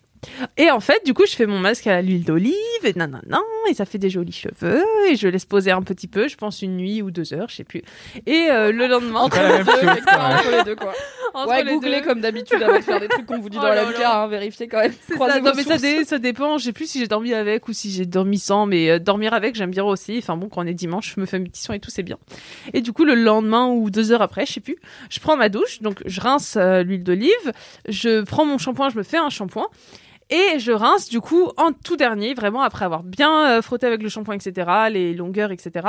Je rince avec le rinçage acide. Donc là, faut aller lentement, faut bien mettre dans tous les cheveux, etc. Et les gars, c'est incroyable. Vraiment, c'est incroyable. C'est la première fois qu'un combo a marché. Waouh. J'avais les cheveux après qui étaient déjà légers. Et ça, quand t'as les cheveux épais, euh, Et que tu viens de mettre une bouteille d'huile dessus. Voilà. Pendant une nuit ou deux heures. c'est ça, ça fait hyper plaisir d'avoir les cheveux qui, qui vraiment genre sont sont tous séparés les uns des autres. Il y a pas de il y a pas de on reste bloqué à un endroit quoi. C'est tu tournes, ça fait une pub L'Oréal. Moi j'adore, Oh. c'est ma passion. Ah là, Odeline est Là, en train ça- de là, se dire, mais c'est pas mal Oui, en mais fait, c'est vraiment de vinaigre. Je te l'avais dit. Et, euh, et en fait, t'as, t'as les cheveux tout légers, etc. Et ça rétablit, euh, enfin, le citron, vraiment, ça rétablit super bien ton, ton l'équilibre un petit peu, je pense, de ton cuir chevelu déjà et de tes cheveux. Et, j'ai, et, j'ai, et du coup, j'ai fait, vas-y, euh, maintenant, je me ferai des rinçages acides. Et depuis, je me fais des rinçages acides à chaque shampoing. Et c'est Tu top. fais des shampoings quoi, une fois par semaine? Et ben, en fait, oui, depuis que je suis passée au naturel, euh, avant, j'étais tous les deux jours, hein, vraiment. Ah ouais. Et maintenant, c'est entre une semaine et dix jours. En été, par exemple, c'est plus une semaine parce que voilà, mais en hiver, il reste propre une semaine. Et puis, comme je suis une énorme flemmarde, je me les attache et puis je, je oui, rince bon, euh, dix jours après. Mais c'est entre une semaine et dix jours. Et, euh, et c'est trop bien. c'est trop bien parce que déjà, ça économise de l'eau, ça économise des sous et ça économise plein de choses. Et c'est génial. Et, euh, et j'ai découvert un autre truc après cet épisode-là, ce qui s'appelle la clarification. Et j'en ai parlé il y a quelques jours. Euh, Odine, t'étais là avec Alix. Et en gros, la clarification, c'est un peu chelou. Euh, sautez pas de vos chaises, mais c'est avec du bicarbonate de soude. Euh, oui, je sais. que vous mettez dans un petit bol, vous mettez une ou deux cuillères, vous mettez un fond, enfin un peu d'eau pour que ça fasse une, euh, un truc un peu bah, liquide, mais pas trop liquide, quoi. Faut pas que ce soit trop dilué. Et en fait, vous mettez ça sur votre cuir chevelu. Faut pas le faire trop souvent. Et en fait, ça clarifie. Ça veut dire que ça enlève tous les produits de merde que t'as mis euh, pendant des années dessus, donc le silicone, les machins. Ça te clarifie tout et du coup, tu Mais non, repars mais à zéro. attends, Si t'as arrêté de mettre des produits au silicone il y a un an ou deux, Oui, Bah, moi je l'ai bon. fait, je l'ai fait, Oui, c'est plus, je l'ai fait plus tard la clarification, mais par exemple quand tu veux passer au naturel, c'est un super bon euh, truc pour le faire. Tu fais vous une clarification. quand même, chers auditeurs, chères auditrices. Et c'est pas, je dis Oui. monde, tu vois, mais je sais qu'il y a plein de recettes beauté naturelle qu'on a parfois vantées chez Mademoiselle et qui deux ans après on était là, pas du tout, faut pas dire aux gens de faire ça. Ils perdent leurs cheveux. mais waouh, pas, pas à ce point-là, mais tu vois, il y avait des trucs genre mettez du citron sur votre visage et tout, c'est genre. Ah oui, non, ça c'est pas une cata. Ah oui. Euh, donc, euh, je sais pas, si jamais vous avez quand même des cheveux fragiles ou vous voulez un deuxième avis, demandez un dermato. euh, allez, Oui, allez bien voir, sûr. euh, tu vois, essayer de trouver une Et toujours part, tester derrière l'oreille, par contre. ouais. Moi, Ah oui, yes. ça, je le fais tout le temps. Avant la clarification, je l'ai fait. Vous testez juste derrière votre oreille parce que c'est là où la peau elle est la plus fine, je crois. Euh, vous testez euh, sur vos cheveux, vous mettez un petit peu de bicarbonate et vous voyez s'il y a une réaction. S'il y en a une, ben, évidemment vous évitez. Si Euh, et que ça fume, euh, faut, bah, c'est faut faut éviter. Et évidemment, la clarification, faut surtout pas laisser poser. Là, pour le coup, c'est un truc. Tu prends ton bicarbonate, tu te, Ah bah oui, tu oui, te frottes bien les cheveux, euh, tu vas avec les ongles, avec tout ce que tu veux, et tu rinces direct. Et après, tu fais un shampoing. Et, euh, et normalement, après, euh, t'es- ton cuir chevelu il repart à zéro. Euh, donc voilà. Moi, en tout cas, j'ai fait ça. Ça a marché. Après, j'ai des cheveux toujours euh, très secs, etc. Mais parce que l'huile, à ce que j'ai compris, ça nourrit. Mais enfin, ça arrive en finition, mais ça nourrit pas forcément toujours et ça n'hydrate pas surtout. Donc, quand tu te fais des soins pour les cheveux, faut un hydrolat, quelque chose qui apporte de l'eau. Euh, faut un- quelque chose qui nourrit, donc qui entre dans le cheveu et qui va le, qui va le, ben, le nourrir en fait comme un humain. Et euh, tu peux mettre du coup quelque chose qui va, euh, comme le silicone, en fait, l'entourer pour le faire briller, etc. Donc ça, ça va plus être l'huile, etc. L'huile qui va nourrir, mais qui va moins entrer selon la porosité de ton cheveu, justement. Donc voilà. Et, euh, et puis le rinçage acide, ça pour le coup, je crois que chez tout le monde, ça marche à peu près. Après, ça dépend quelle acidité. Il y en a, c'est plutôt le vinaigre, et il y en a, c'est plutôt le citron. Moi, je sais que le citron, ça marche parce que c'est très fin. Comme, enfin, il y a, y a pas de, c'est pas épais, il y a pas de sucre, etc. Donc ça marche très bien. Et euh, ce qui est trop bien, c'est que quand t'entres dans cette routine un peu naturelle, etc., tu l'étends à toute euh, ta salle de bain. Enfin, t'essayes en tout cas. Ouais, j'imagine que si t'en es à te foutre de la compote de pommes sur les vaches, tu vas peut-être pas après derrière mettre un bon gros masque visage euh, plein de silicone et de sulfate aussi, tu vois. Voilà, restons cohérents. À part quand on me l'offre, etc. Mais j'achète plus en tout cas, ça c'est sûr. Et euh, pour le visage, bah, il y a plein de trucs chez Aromazone. En fait, justement, ils vendent des petits livrets qui expliquent euh, co- comment, euh, voilà, comment faire ses cosmétiques. Après, ce que j'aime pas chez Aromazone, c'est que ça reste une boutique et c'est que ça reste euh, un truc pour te faire acheter et qui te font acheter des fois plein de trucs dont t'as pas forcément besoin. Oui, il y a un côté kit avec un milliard de C'est ça. flacons, genre kit débutant, où t'es là, est-ce que je vais vraiment avoir besoin de tout ça? Et j'imagine qu'à la fin, tu te sers pas de tout, quoi. Exactement. Et en plus, il y a des produits qui viennent quand même de très loin, quoi. Donc, faut, faut aussi regarder à ce niveau-là. Quand on dit euh, dans une même recette huile de coco, beurre de mangue, je sais pas quoi, bon, tu te dis bon, peut-être un produit, mais pas tous. Et donc euh, voilà. Mais si vous voulez euh, essayer, euh, essayer, bah le groupe Nopo là sur Facebook, vous tapez Nopo, vous allez trouver N O P 2 O. Et puis. Aromazone. voilà, Nopo, pardon. Mais moi, j'ai essayé. Mais c'est comme ça que tu rejoins des groupes Facebook random en fait. C'est que les gens normaux, ils vont chercher leurs questions sur Google. Toi, tu dis ah je vais rejoindre un groupe Facebook. comme ça, j'aurai la réponse grâce à une Comment avoir le code civil? Comment laver ses cheveux Oui, ah non, mais moi je suis à fond. euh, je suis à fond, les gars, donnez-moi des réponses parce que sur Google c'est trop compliqué de chercher. euh, Il y a Oui, trois sites qui donnent des réponses différentes. Je me Mais alors, dis. si euh, tu parles. Sur les groupes Facebook aussi. Mais non, justement, euh, les étudiants en droit en général, ils sont assez calés, ils sont assez d'accord, euh, ils te citent des exemples. Et puis là, nos pouces, ça, ça, ça dépend tellement de ton cheveu que les gens peuvent juste te donner des conseils que t'appliques ou pas, tu vois. Mais euh, mais il y a des meufs, elles ont des cheveux sur ce groupe, c'est un truc de malade. Genre, j'ai jamais vu des cheveux comme ça. Euh, Elles ont des cheveux, elles- ça leur arrive jusqu'aux genoux, c'est bouclé, c'est magnifique, ça brille de ouf. Et je trouve ça incroyable. Mais moi, j'ai essayé. Honnêtement, je te dis. Bon, je suis repassée au shampoing. le dis comme c'est. je, je suis repassée au shampoing de merde, voilà. Parce que j'ai essayé des trucs comme ça. Enfin, j'ai essayé du rassoul. Je sais pas si tu sais. C'est une espèce Oui, de. je une. Une espèce de terre. Alors, déjà, oui, tes, tes cheveux un peu crassous. Et alors, du coup, mais, mais, mais c'était une catastrophe. Déjà, j'arrivais pas à le rincer. Et après, ça me faisait des boucles. On aurait dit des angles. C'était une catastrophe. Mais je crois que ça assèche pour le coup. Je Mais crois oui. que les argiles, c'est fait pour assécher les cheveux gras. Oui. Ah merde. Donc Le- forcément, ça t'a ça t'a asséché les En fait, euh, le rassoul, ça lave, mais il tout. faut mettre. Ah euh, non, mettre sur les non, longueurs. faut jamais mettre sur les longueurs. il fallait lire le groupe Facebook en Oui, bah voilà, putain, merde, pardon. Les- C'est en comme fait- un masque pour ton cuir chevelu, donc tu mets du rasoul aux racines, histoire Oui. de absorber l'excédent de sébum. Mais t'as pas besoin sur les longueurs. D'accord. C'est bah, ça. En plus l'eau de rinçage va suffire à vite fait enlever euh, Et même pour tes shampoings, euh, on appelle ça les shampoings cracra. Ah, dans la shampoings- commu. Voilà, dans un commu, on appelle ça les shampoings cracra. Pour les shampoings cracra, t'as pas besoin normalement de mettre aux longueurs. Faut éviter les longueurs, faut toujours éviter les longueurs. Ah oui, Les longueurs, elles se, elles rincent à l'eau. Bah, Et surtout que t'as des boucles, donc ça va les alourdir et tout. euh. C'est ça. Et a- puis l'eau, quand tu enlèves ton shampoing cracra ou ton rasoul, bah en fait, en dégoulinant des- du cuir chevelu vers les longueurs, ça va suffire en fait. C'est ça, Oh. exactement. Comme Et le grand débat sur les gens qui se lavent pas les jambes dans la douche parce Non, que ça, ça me l'eau dégoûte. savonneuse va finir par euh, Ça genre, me rincer dégoûte, leurs je jambes. ne Après, les gens, En mais vrai, est-ce je que me c'est- frotte pas toujours les Est-ce que c'est vraiment sale une jambe Mais c'est ça, tu vois, c'est genre. Je me ah, dis- si- alors si t'as crapahuté dans des buissons en short, euh, oui, tu Oui, vois, mais ou dans la boue, mais si t'as ta jambe sous un pantalon toute la journée, est-ce qu'au final t'as vraiment besoin de la frotter ou pas? Bah C'est oui, un mais- c'est grand une débat. question. T'as c'est les aisselles sous un t-shirt aussi. par Ouais, mais exemple, tu Mais tes aisselles, elles suent. Ouais. Mais Tes mollets, ils suent pas. Non, mais ils suent moins, tu vois. C'est juste genre. À part si t'as sué derrière du genou parce qu'il fait chaud, tu vois. C'est une réalité de la vie, franchement. C'est vrai, c'est vrai. Mais sinon, genre, est-ce que finalement, on est tu vois, on n'est pas obligé de laver ses longueurs? Est-ce qu'on est obligé de frotter ses jambes? C'est un grand pas. débat. Je pense qu'il y aura jamais de consensus. Je suis prête à le dire, voilà, au micro. Je, ne- je ne me frotte pas toujours les tibias sous les fois, je suis là, ça passe. Moi, je les frotte, mais si rapidement que. Oui, c'est un truc que tu passes, quoi. T'as l'idée de les frotter, tu vois. Ça ouais, c'est ça. En général, quand je suis à frotter mes mollets, c'est que c'est le temps de finir la douche et j'aime pas rester longtemps sous la douche. Du coup, euh, Mais après, Je comprends ce que tu veux dire, Audeline, parce que j'avais essayé aussi quelques trucs euh, naturels pour les vaches, et c'est vrai que il y a pas mal de gens qui te présentent ça en mode c'est le produit magique, prends-le, euh, fais-toi avec, et en fait, euh, bah non, parce que le Rasoul c'est un produit qui a un but qui est de bah, D'assécher, euh, d'assainir un cheveu gras, donc en fait c'est pas un produit du quotidien. Ouais, mais j'ai une boîte si de les rassoul, moi, chez moi. hyper gras. T'as des trucs, moi on m'a dit vas-y go l'huile de coco c'est très bien et j'étais là bah c'est de l'huile ça nourrit mais pas du tout l'huile de coco ça nique les vaches et ça éclate les colorations et je savais pas et parce que j'en mets, moi.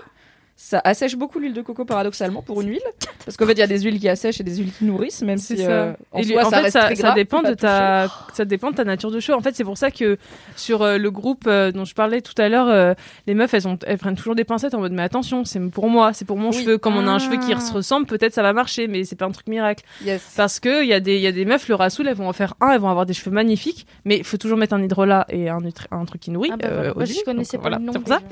Mais, Je mais sais pas son existence. Excusez-moi. Et l'huile de coco, euh, c'est, euh, ça vient. Alors attends, l'huile de coco, par exemple, tu peux l'utiliser pour ce qu'on appelle sceller, comme c'est une huile qui durcit. Quand tu mets un hydrolat, euh, comme l'aloe vera, par exemple, ça s'évapore en fait l'aloe vera très vite. Et pour sceller l'aloe vera, pour qu'elle reste sur ton cheveu, tu mets une huile qui va venir euh, du coup la, enfin la coller quoi à ton cheveu. Donc l'huile de coco, ça Mais peut après, servir à ça. gras, non? Non, ça c'est l'hydratation. Mais en gros, c'est le principe de l'eau et de l'huile. euh, L'eau, elle Oui, s'évapore, si tu mets en une couche d'huile Donc ça c'est ça. l'huile sur tes vaches, donc t'as les cheveux gras. Ah bah après Oui, tu, les mais justement il y a des cheveux qui aspirent l'huile de coco, qui l'huile de coco Ah. pénètre le cheveu. Donc ça dé- en fait ça dépend. Il y a des cheveux ça va les aider. Par exemple l'huile de coco c'est, je crois qu'il y a pour les pour certains cheveux euh, très frisés, ça c'est bien parce que ça dessine les boucles aussi. Du coup comme c'est une Oui. huile qui va durcir etc. Donc il y en a qui s'en servent presque comme euh, gel un peu structurant ou pour euh, voilà pour nourrir etc. Mais par exemple sur mes cheveux à moi l'huile de coco c'est une catastrophe. Je ne peux pas Bah en oui, utiliser. enfin, Pourtant c'est une huile qui est très fine. Mais... C'était pas une bonne idée. Donc Voilà. renseignez-vous bien euh, pour tout ce qui est ingrédients miracles naturels, mais après, effectivement, à la base, on... c'est à peu près communément admis, je pense, que les shampoings cracra, c'est assez cracra et que c'est beaucoup de bluff. En fait, c'est un peu genre, ils abîment tes cheveux et ils te les gagnent dessus, et comme ça, tu t'en rends pas compte. Oui, oui. Et du coup, comme ça, tes cheveux ont besoin d'être lavés régulièrement, donc tu utilises plus de produits. Ils sont secs si tu mets pas de masque dessus, parce qu'en fait, t'en prends pas soin et qu'ils ils vivent qu'avec Mm. les masques, donc t'achètes des masques qui coûtent 8 balles, etc. Donc, Voilà. c'est un petit processus pour s'en détacher que je n'ai pas fait non plus, donc je ne te juge pas. Mais bravo d'avoir. Est-ce que t'as fait la cure de sébum? Je l'ai Wow. fait, je l'ai fait deux fois. Confinement fait, euh, bah, le premier confinement, j'ai presque fait un mois, mais c'était une cata parce que la cure de sébum, en fait, ça marche. Donc la cure de sébum, juste pour expliquer, c'est le le sébum, en fait, c'est l'huile, euh, enfin c'est le gras que développe ton cuir chevelu naturellement. Donc c'est comment dire, c'est ce que ton corps produit pour protéger ton cheveu. Donc euh, en théorie, c'est ce qui est le mieux pour ton cheveu. Euh, même sinon on essaie de l'enlever parce qu'il y a un aspect esthétique qui est pas bon et parce, que trop de sébum tue le sébum quoi ça étouffe ton cheveu du coup la cure de sébum en fait c'est le principe de pas se laver les cheveux pendant quelques temps euh, donc deux semaines enfin selon ta longueur en fait normalement faut aller jusqu'aux pointes et de brosser le cheveu pour que le sébum descende sur les longueurs Oui, et qui s'accumule pas. Et qui euh, s'accumule pas. crâne. Grosse erreur que j'ai faite au premier confinement, c'est que j'ai voulu commencer une cure de sébum, mais j'ai pas du tout bien suivi. Je me suis pas brossé les cheveux tous les jours, etc. Donc en fait, mon cheveu a été hyper abîmé. Et j'en ai recommencé une cet hiver parce que du coup, pareil, confinement, on sortait pas pendant trois, deux semaines et demie, je crois. Et là, du coup, par contre, j'avais, je brossais bien tous les jours, etc. Et je n'ai pas pu aller jusque long parce que j'ai les cheveux euh, presque dans le bas du dos, donc euh, ils sont un petit peu longs là. Mais euh, j'ai pu aller pas loin des, des pointes quand même. Et en fait, ça, ça a super bien marché. Ça m'a, quand j'ai fait du coup mon shampoing avec la méthode, etc. Par contre, après, il faut faire un vrai, euh, un vrai dimanche. euh, tu- tu- genre, tu fais ton soin vraiment de A à Z euh, quand Oui, tu sors d'une cure de vas-y, quoi. Je saute sous la douche après trois semaines et en cinq minutes c'est bon. Quoi. Oui, voilà, c'est ça. Faut non, non, faut quand tu sors d'une cure de sébum, faut bien faire. euh, bah, du coup, justement, une clarification, ça peut être bien à ce moment-là. Faut bien faire ton shampoing, faut bien faire ton masque nourrissant parce que tes cheveux ils en ont besoin, etc. Et, euh, et voilà, tu tu rinces. Et puis moi, ça avait super bien marché. J'avais un beau cheveu, etc. Mais euh, mais pour le coup, je sais que je j'en referai pas tout le temps parce que pour le coup, euh, au bout de un mois, bah le cheveu il a repris son son truc naturel. Mais il y a des y a des meufs et des mecs qui en font assez souvent et c'est justement comme ça que tu arrives au fur et à mesure à plus du tout te laver les cheveux à part à l'eau quoi. Et, euh, et c'est super euh, quand tu quand c'est ce que tu veux et puis c'est très pratique en voyage apparemment. Oui, C'est ce qui c'est ce qu'il disait. Donc euh, donc voilà, mais euh, non, il y a plein de petites astuces, il faut juste trouver celle qui nous correspond. Et au niveau du budget, ce qui est bien, c'est que c'est économique sur le long terme, par contre, parce qu'au début, il faut quand même acheter des trucs. Donc, c'est un budget au début. Euh, si t'es étudiant que t'as pas à bouffer, ça va être compliqué. Mais, euh, mais au début, c'est un petit budget. Et en fait, comme tu achètes en grosse quantité et que ça dure genre 6 mois, 1 an, mon shampoing solide, là, j'ai depuis 6 mois, par exemple. Au final, euh, ça te coûte bien moins cher que d'acheter du L'Oréal toutes les deux semaines et un masque qui coûte 8 balles, quoi.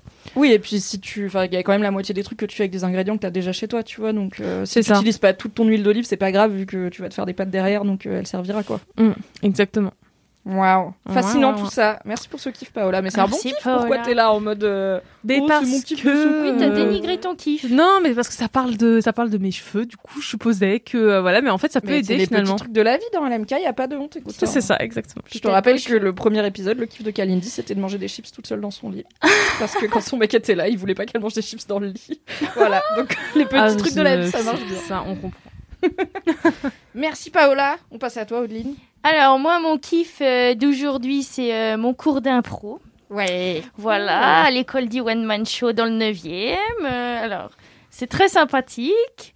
Donc, C'est ton premier ou t'as déjà fait de l'impro avant Ça- Pourquoi t'es mort de rire, Anthony ça fait deux ans. C'est la manière dont le raconte. Ça fait, ça fait deux ans que j'en fais.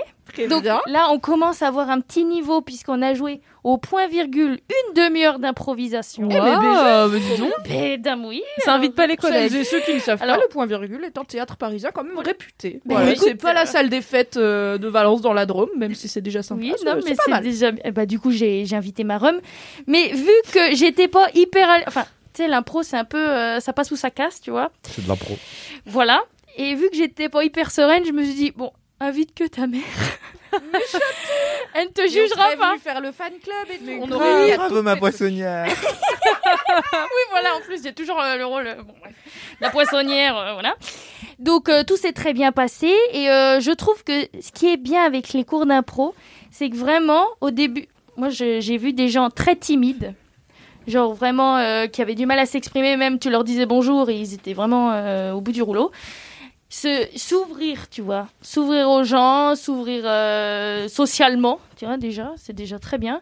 Et c'est vrai que euh, on a plein d'exercices qui nous permettent euh, d'oser, je sais pas, euh, s'ouvrir, euh, parler fort, regarder le public. Euh, pour moi, c'était ce qui avait été plus difficile déjà de regarder des gens dans les yeux. Oh c'est bizarre. Et donc, euh, et donc, je remercie mon prof. euh, J'ai l'impression d'avoir un César. Je remercie Oui, ma mère. je quand tu te remercie mon projettes, prof. tu vois. C'est une répète pour les Césars.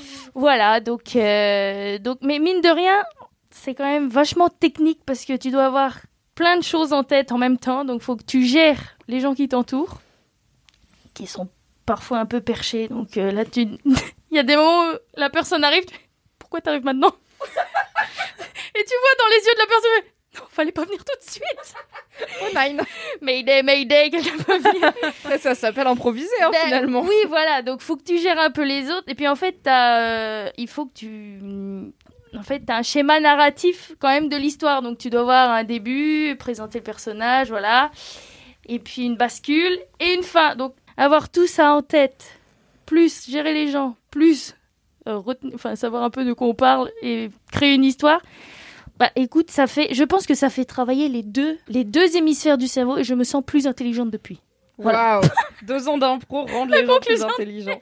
Non, ça je suis que c'est travaille vrai ton côté multitâche, tu vois. Oui, T'es je- obligé d'avoir en tête plein de choses et que ça ait l'air naturel. Oui, Plus voilà. le track de, bah, quand même, t'es sur scène au fucking point virgule. Oui, oui, oui. Devant madame ta mère. Donc, Devant euh, euh, la mère Bénazer. Elle est euh, formidable cette voilà. phrase au fucking point virgule devant Madame devant ta madame mère. ta mère. Oui, oui, oui, oui. Donc je conseille à tout le monde, même les timides, parce que on pense ne pas y arriver et puis finalement, bon an, mal an, ça, ça fonctionne. T'es le genre de personne à dire nonobstant aussi ou pas? Pas encore, mais ça ne serait tardé. Elle va le devenir, je pense. Bientôt au point virgule. J'ai jamais compris ce que ça veut dire. nonobstant. Moi non plus, j'oublie à chaque fois. Nonobstant, c'est euh, sans prendre en compte ceci. Genre. euh, euh, Ah. Nonobstant la canicule, elle a mis une doudoune. Wow, Oui. cette phrase est Ou, incroyable. euh, Incroyable. nonobstant euh, le fait qu'il vote de droite, il est très agréable comme personne. tu vois. Phrase qui n'existe pas, mais euh, c'est l'idée. Ok, ok. Il y a Ida, t'entendais fait abstraction de J'avoue, c'est irréaliste ce que tu viens de dire, Mimi. Donc voilà, euh, Bravo. je conseille. Mais oui, bravo. conseille, euh, Mais du coup, comment tu t'es retrouvé à faire de l'impro si l'idée d'être sur scène à regarder des gens euh, te fait paniquer C'est quoi ce choix Justement. bah, je pense que je m'ennuyais un peu dans ma vie. J'avais envie de me faire peur. Et en fait, je voulais faire du théâtre. Mais euh, bon, c'est vrai qu'apprendre un texte, moi je me connais. Je vais pas le faire. J'adore cette certitude à ton propre sujet qui est juste genre je ne vais pas Et ouais. apprendre la chose. Non. Je- ça ne va pas arriver. Ça Il ne sert à rien. Il y a une petite feignantise qui sommeille en moi et je sais pas, je vais, je vais lire deux fois, je vais arriver en cours, je vais faire bon bah je l'ai pas appris, je vais me faire virer. Voilà, bon bah on connaît le schéma. Autant du- économiser ce temps. Et l'argent. Et du coup voilà, par contre l'argent, ça coûte un bras les gars. hein. Ouais. Moi, euh, moi du coup, euh, je paye, euh, bon, ouais, je balance, je balance, 130 euros le mois. Bon, Ah ça, ouais. ça paraît pas énorme comme ça, mais pour, Bah, faut les sortir quand même. Ouais. faut les sortir. Donc C'est plus cher euh, que mon abonnement smartphone et box et Netflix réunis quand même. Eh ben, Ça fait 1560 1560 euros par an. Ah Ça me le rappelait. Je suis sûre qu'elle voulait avoir le chiffre par an. je vais pleurer dans mon coin tout à l'heure. Et, euh, et oui, donc je me suis dit de l'impro, euh, voilà, on se jette direct dans le bain, pas besoin de texte, euh, t'arrives en cours, t'arrives en, en spectacle, euh, balèque, voilà. Une petite bouteille d'eau quand même parce que faut rafraîchir la bouche. Ah, j'adore. Est-ce qu'il y a une. euh, En fait, j'ai parlé. J'étais à Nantes euh, il y a deux semaines pour le Printemps des Fameuses, qui est un événement féministe. Et euh, j'ai rencontré, malheureusement, je n'ai pas le nom, mais je le retrouverai pour les mettre dans le- les notes du podcast, une troupe d'impro 100% féminine qui euh, faisait le spectacle de clôture euh, de l'événement. Et qui. Et du coup, j'étais là, ah, c'est intéressant parce que moi, je connais, j'ai connu pas mal quand j'étais étudiante. Mon mec de l'époque faisait de l'impro vraiment à fond depuis 15 ans. Il était dans une grande troupe d'impro. d'Annecy, donc euh, j'étais pas mal au contact de ses potes, c'était assez mixte, et j'ai vu que certains spectacles, mais c'était avant d'être plus éveillé sur le féminisme, et du coup je me souviens pas du tout de est-ce que euh, il y avait euh, des rôles un peu clichés pour les meufs, Ah bah est-ce oui, que non, les mais- meufs parlaient moins que les mecs, tu vois, est-ce que c'était toujours des gars qui, Ah oui, qui animaient tout ça, et en fait ces, ces meufs-là m'avaient dit le truc c'est que c'est pas plus sexiste qu'ailleurs l'impro, mais on se rend compte que quand on est que des femmes, c'est différent de Ah quand ouais? on est Mm. mixte, et du coup on se dit c'est bien d'avoir aussi cette place de créativité là, et on raconte pas forcément les mêmes histoires aussi. ah bah c'est sûr. Parce que, on- en plus, là, c'était pour un événement féministe et tout, donc il y avait un truc de le public, il est déjà, euh, tu vois, se- sensibilisé et tout. Ouais. Mais du coup, est-ce que toi, pour toi, il y a, c'est quoi les Euh, dynamiques genrées dans l'impro? Donc nous déjà c'est mixte, mais euh, en fait, bah, en fait on est, il y a quand même peu de garçons, ils sont trois, et nous on est un peu des grandes gueules. Donc les Toi, au-delà d'une grande gueule qui lui Ah, attends, parce que si vous me connaissez moi, mais vous connaissez pas l'autre personne qui a aussi une bonne grande gueule. Julie, si tu m'écoutes. Et euh, du coup, bah pour le coup, c'est peut-être nous qui prenons euh, beaucoup de place. Mais On est- vous faites mentir les clichés tout. hein. Oui, mais après ils sont un, un peu plus timides, un peu plus réservés euh, les garçons, voilà. Et c'est vrai qu'au niveau des histoires, non mais c'est fou quoi, comme c'est c'est vraiment genré parce que les garçons, il y a, toujours un moment où il y a du cul. Faut qu'il y ait du cul, euh, voilà. euh, ça, tu demandes à un endroit, un lieu, ah bah sex shop. Mais arrêtez Dé- Déjà un, c'est pas drôle les trucs de cul, ça ne fait rire que vous. Et je sais pas. Ça dépend, franchement, moi, les proutes, ça me fait rire. Oui, mais les proutes, oui, mais c'est pas trop cul prout. Moi aussi, Ça me fait rire les proutes. Un bon, Très bien. un bon paix bien fait. Quand t'as aimé, ça marche toujours. c'est ça. Et nous, c'est vrai que. Bon, après, j'imagine qu'il y a des garçons qui font aussi des, des histoires très bien. Mais euh, nous, on essaye un peu de complexer le truc. Euh, je sais pas, on imagine des contes de fées, des châteaux, des machins. Non, c'est shop, c'est shop. Mais calmez-vous. Alors, je sais pas si c'est parce que c'est c'est notre groupe ou quoi. Mais je les que vous êtes juste très cul dans votre, dans votre Ah oui, d'impro. Mais je les adore, hein, mais euh, c'est vrai qu'on n'a vraiment pas les mêmes sujets de discussion ou de, ou de blague, quoi. Mais bon, euh, mais ça se passe très bien. Mais c'est toujours compliqué de faire de. Enfin, surtout quand t'es dans une dynamique d'impro et une troupe avec pas Ouais. mal de monde et un public un peu varié, de faire des dîners. En fait, l'humour, c'est beaucoup de clichés. L'humour se Ah bah, repose mm. énormément sur les Ouais. clichés, donc il faut que tu fasses rire, il faut que, que le consensus soit. Les gens comprennent la blague, à la Ouais. limite, peut-être ils rient pas, mais ils comprennent le sens de la blague. Ouais. Le sens de la blague, il est souvent dans le contexte sociétal et du coup, il est souvent genré, donc. Je pense que c'est compliqué d'improviser. Des... Enfin, je pense, moi, demain, tu me mets sur une scène, tu me dis, il y a quelqu'un qui va te parler, faut que tu lui répondes de façon marrante et que tu inventes une situation. Je suis pas sûre que je vais être hyper woke En fait, parce que dans l'urgence et dans la panique, je pense que je me, je Mais- me rabattrais peut-être un peu sur bah, on va au sex shop, lol. je serais là. Au pire, on va dire God, ça va faire rire des gens, tu vois, c'est la... c'est facile, mais ça marche. non, mais en fait, je pense que tu te sous-estimes parce que, euh, quand- enfin, en fait, t'as en fait, le but c'est pas d'être drôle, c'est euh, le fait d'être euh, spontané. Ça va faire rire les gens parce que tu vas dire des trucs que tu, enfin, avec l'adrénaline ou quoi. Des fois, j'ai sorti des mots, je savais même pas que je les connaissais. Nonobstant. Genre joint de culasse, je me souviens d'un d'un spectacle où j'ai sorti ça, je me suis dit mais qu'est-ce que c'est que ce truc? Et du coup, ça, enfin, dans le compte, enfin, dit comme ça, c'était pas drôle, mais dans le contexte et vu la gueule, je pense que j'ai fait quand j'ai dit ce mot, du coup, ça fait rire les gens. Donc, faut pas forcément essayer d'être drôle et sortir des blagues. euh, voilà, tout va. Mais c'est vrai que sinon, globalement, je pense que c'est un peu le théâtre euh, en général. Faut un peu caricaturer aussi les personnages.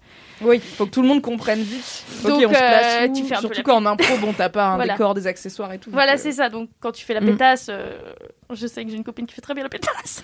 quand tu, voilà, quand il faut avoir un peu un, accent prononcé ou la bourgeoise ou ce genre de truc. Donc, on est un peu dans le cliché. Euh, bon, mais ça se passe bien. Tout, tout est respectueux, attention, tout Bien est sûr. respectueux. Tout est consenti. Tout est consenti. Parfait. Est-ce Mais- que tu nous diras la prochaine fois que tu joues sur scène Peut-être. Si je me sens plus à l'aise. Non, mais Promis, normalement. on vient, on, on est- on sera discret, on aura un seul mégaphone. et deux caméscopes voilà. seulement. Et une pancarte, peut-être. Les dossiers On sera avec ta maman de toute façon, on va la, on Ah, va la retrouver. entouré là. Voilà. euh, Non, oui, c'est bien, c'est bien. Donc voilà. Trop cool.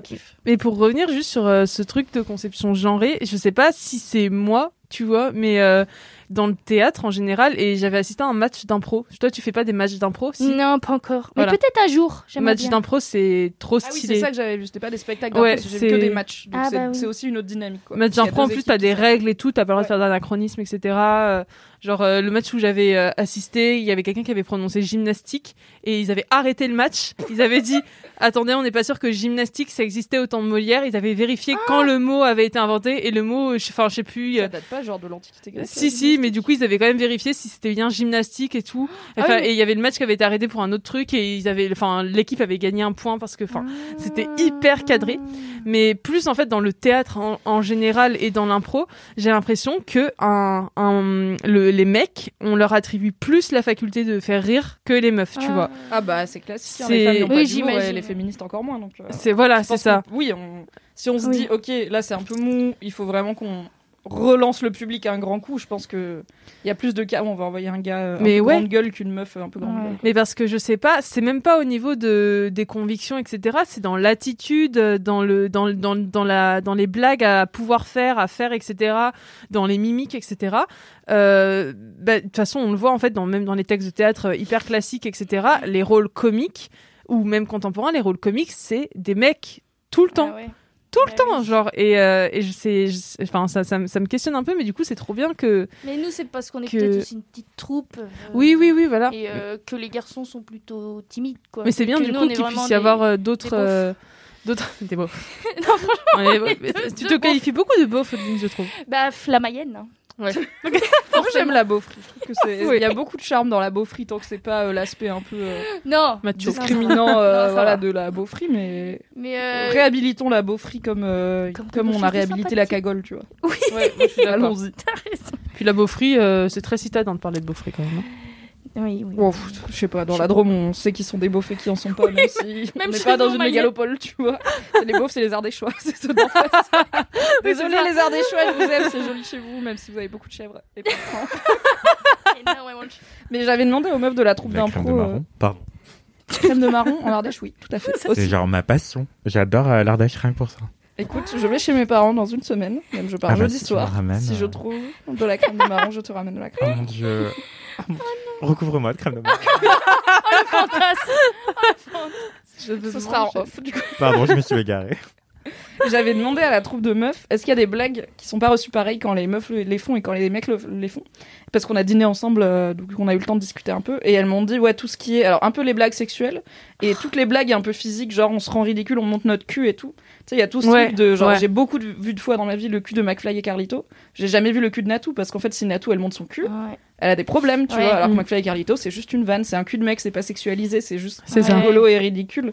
Et c'est, je crois, euh, je crois que c'est Chelsea Peretti qui joue dans Brooklyn Nine-Nine, qui a un stand-up sur Netflix, un one-woman show, où elle parle du fait que quand les mecs font du stand-up, il y a toujours un moment où ils prennent leur tabouret et il mime un acte sexuel avec le tabouret. C'est ça la vanne. C'est Non, juste genre, moi- je prends le tabouret en levrette. Et elle est là, mais pourquoi c'est drôle, tu vois genre, Ou alors ils tapent leur micro contre le tabouret comme si c'était leur bite. Et là, il y en a vraiment beaucoup qui font ça, mais je pense Mais pas que moi je peux m'asseoir sur ce tabouret et faire semblant que c'est une bite. Je pense que ça vous fera pas marrer pareil, quoi. Mais moi Donc déjà ça- ça, me fait fait pas marrer quand c'est un mec qui fait ça. Je suis là, je fais pourquoi tu fais ça? C'est gênant, c'est pas drôle. Ou alors c'est un peu le quand rire ils tapent le facile. micro. Oui, mais après c'est un peu facile. Enfin, un rire facile. Je sais pas, il y a pas de recherche. euh, Bref. C'est juste le cul, c'est marrant. Oui, parce que voilà. Ça met les gens un peu mal à l'aise et que. Oh, et j'ai dit bite. bon. Alors qu'un bon prout d'aisselle bien placé, bon prout. là on est content. Ah, c'est bien. Bon, voilà. C'est un peu compliqué. non, mais j'imagine que ça doit être plus compliqué euh, pour les femmes. Bon, bah nous, euh, ça va, mais. euh, Bah non, mais tant mieux. Et puis c'est, enfin c'est bien. Je pense qu'il y a aussi un truc de. Après, À chaque génération, tu vois, ça va être de plus en plus, j'espère. euh, Oui, je non genré pense. l'humour. Et en fait, ce qui est bien aussi c'est- en impro, c'est que tu peux aussi euh, mimer un, un personnage masculin. Oui. Donc, euh, bon, chacun peut un peu changer de genre. Et il y a des garçons qui peuvent faire des filles, filles qui peuvent faire des garçons. Donc, euh, finalement. C'est pas le plus genré des milieux, quand même. C'est pas le plus rigide des milieux. On peut Bah, s'amuser un peu avec les stéréotypes de genre. quoi. Ouais, voilà.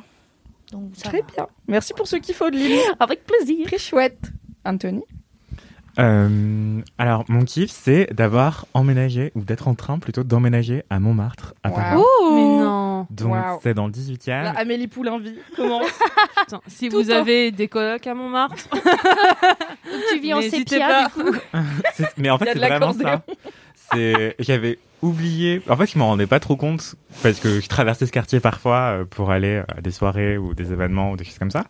Mais j'y ai jamais vraiment vécu euh, la vie quotidienne. Et là, ça fait quelques jours que je suis en train de m'installer là-bas.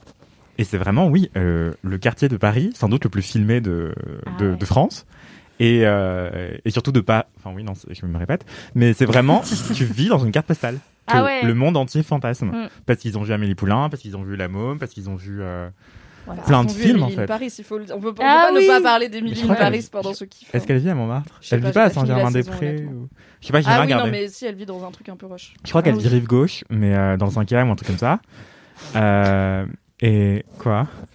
Elle vit rive gauche. Les Vraiment. non parisiens, c'est le sud de la Seine et c'est les quartiers plutôt riches, euh, cossus, euh, familiaux, euh, avec euh, des appartements encore plus chers que dans Oui. le reste de Paris. Là où Montmartre, c'est tout au nord, du coup, c'est dans le 18e et c'est plus populaire. Malgré le côté que ce soit très touristique, euh, enfin très Et- fantasmé, ça reste accessible, tu vois. Effectivement. Et j'avais envie de dire qu'il y a deux Montmartre, mais bon, euh, je suis là depuis euh, 48 heures, quoi.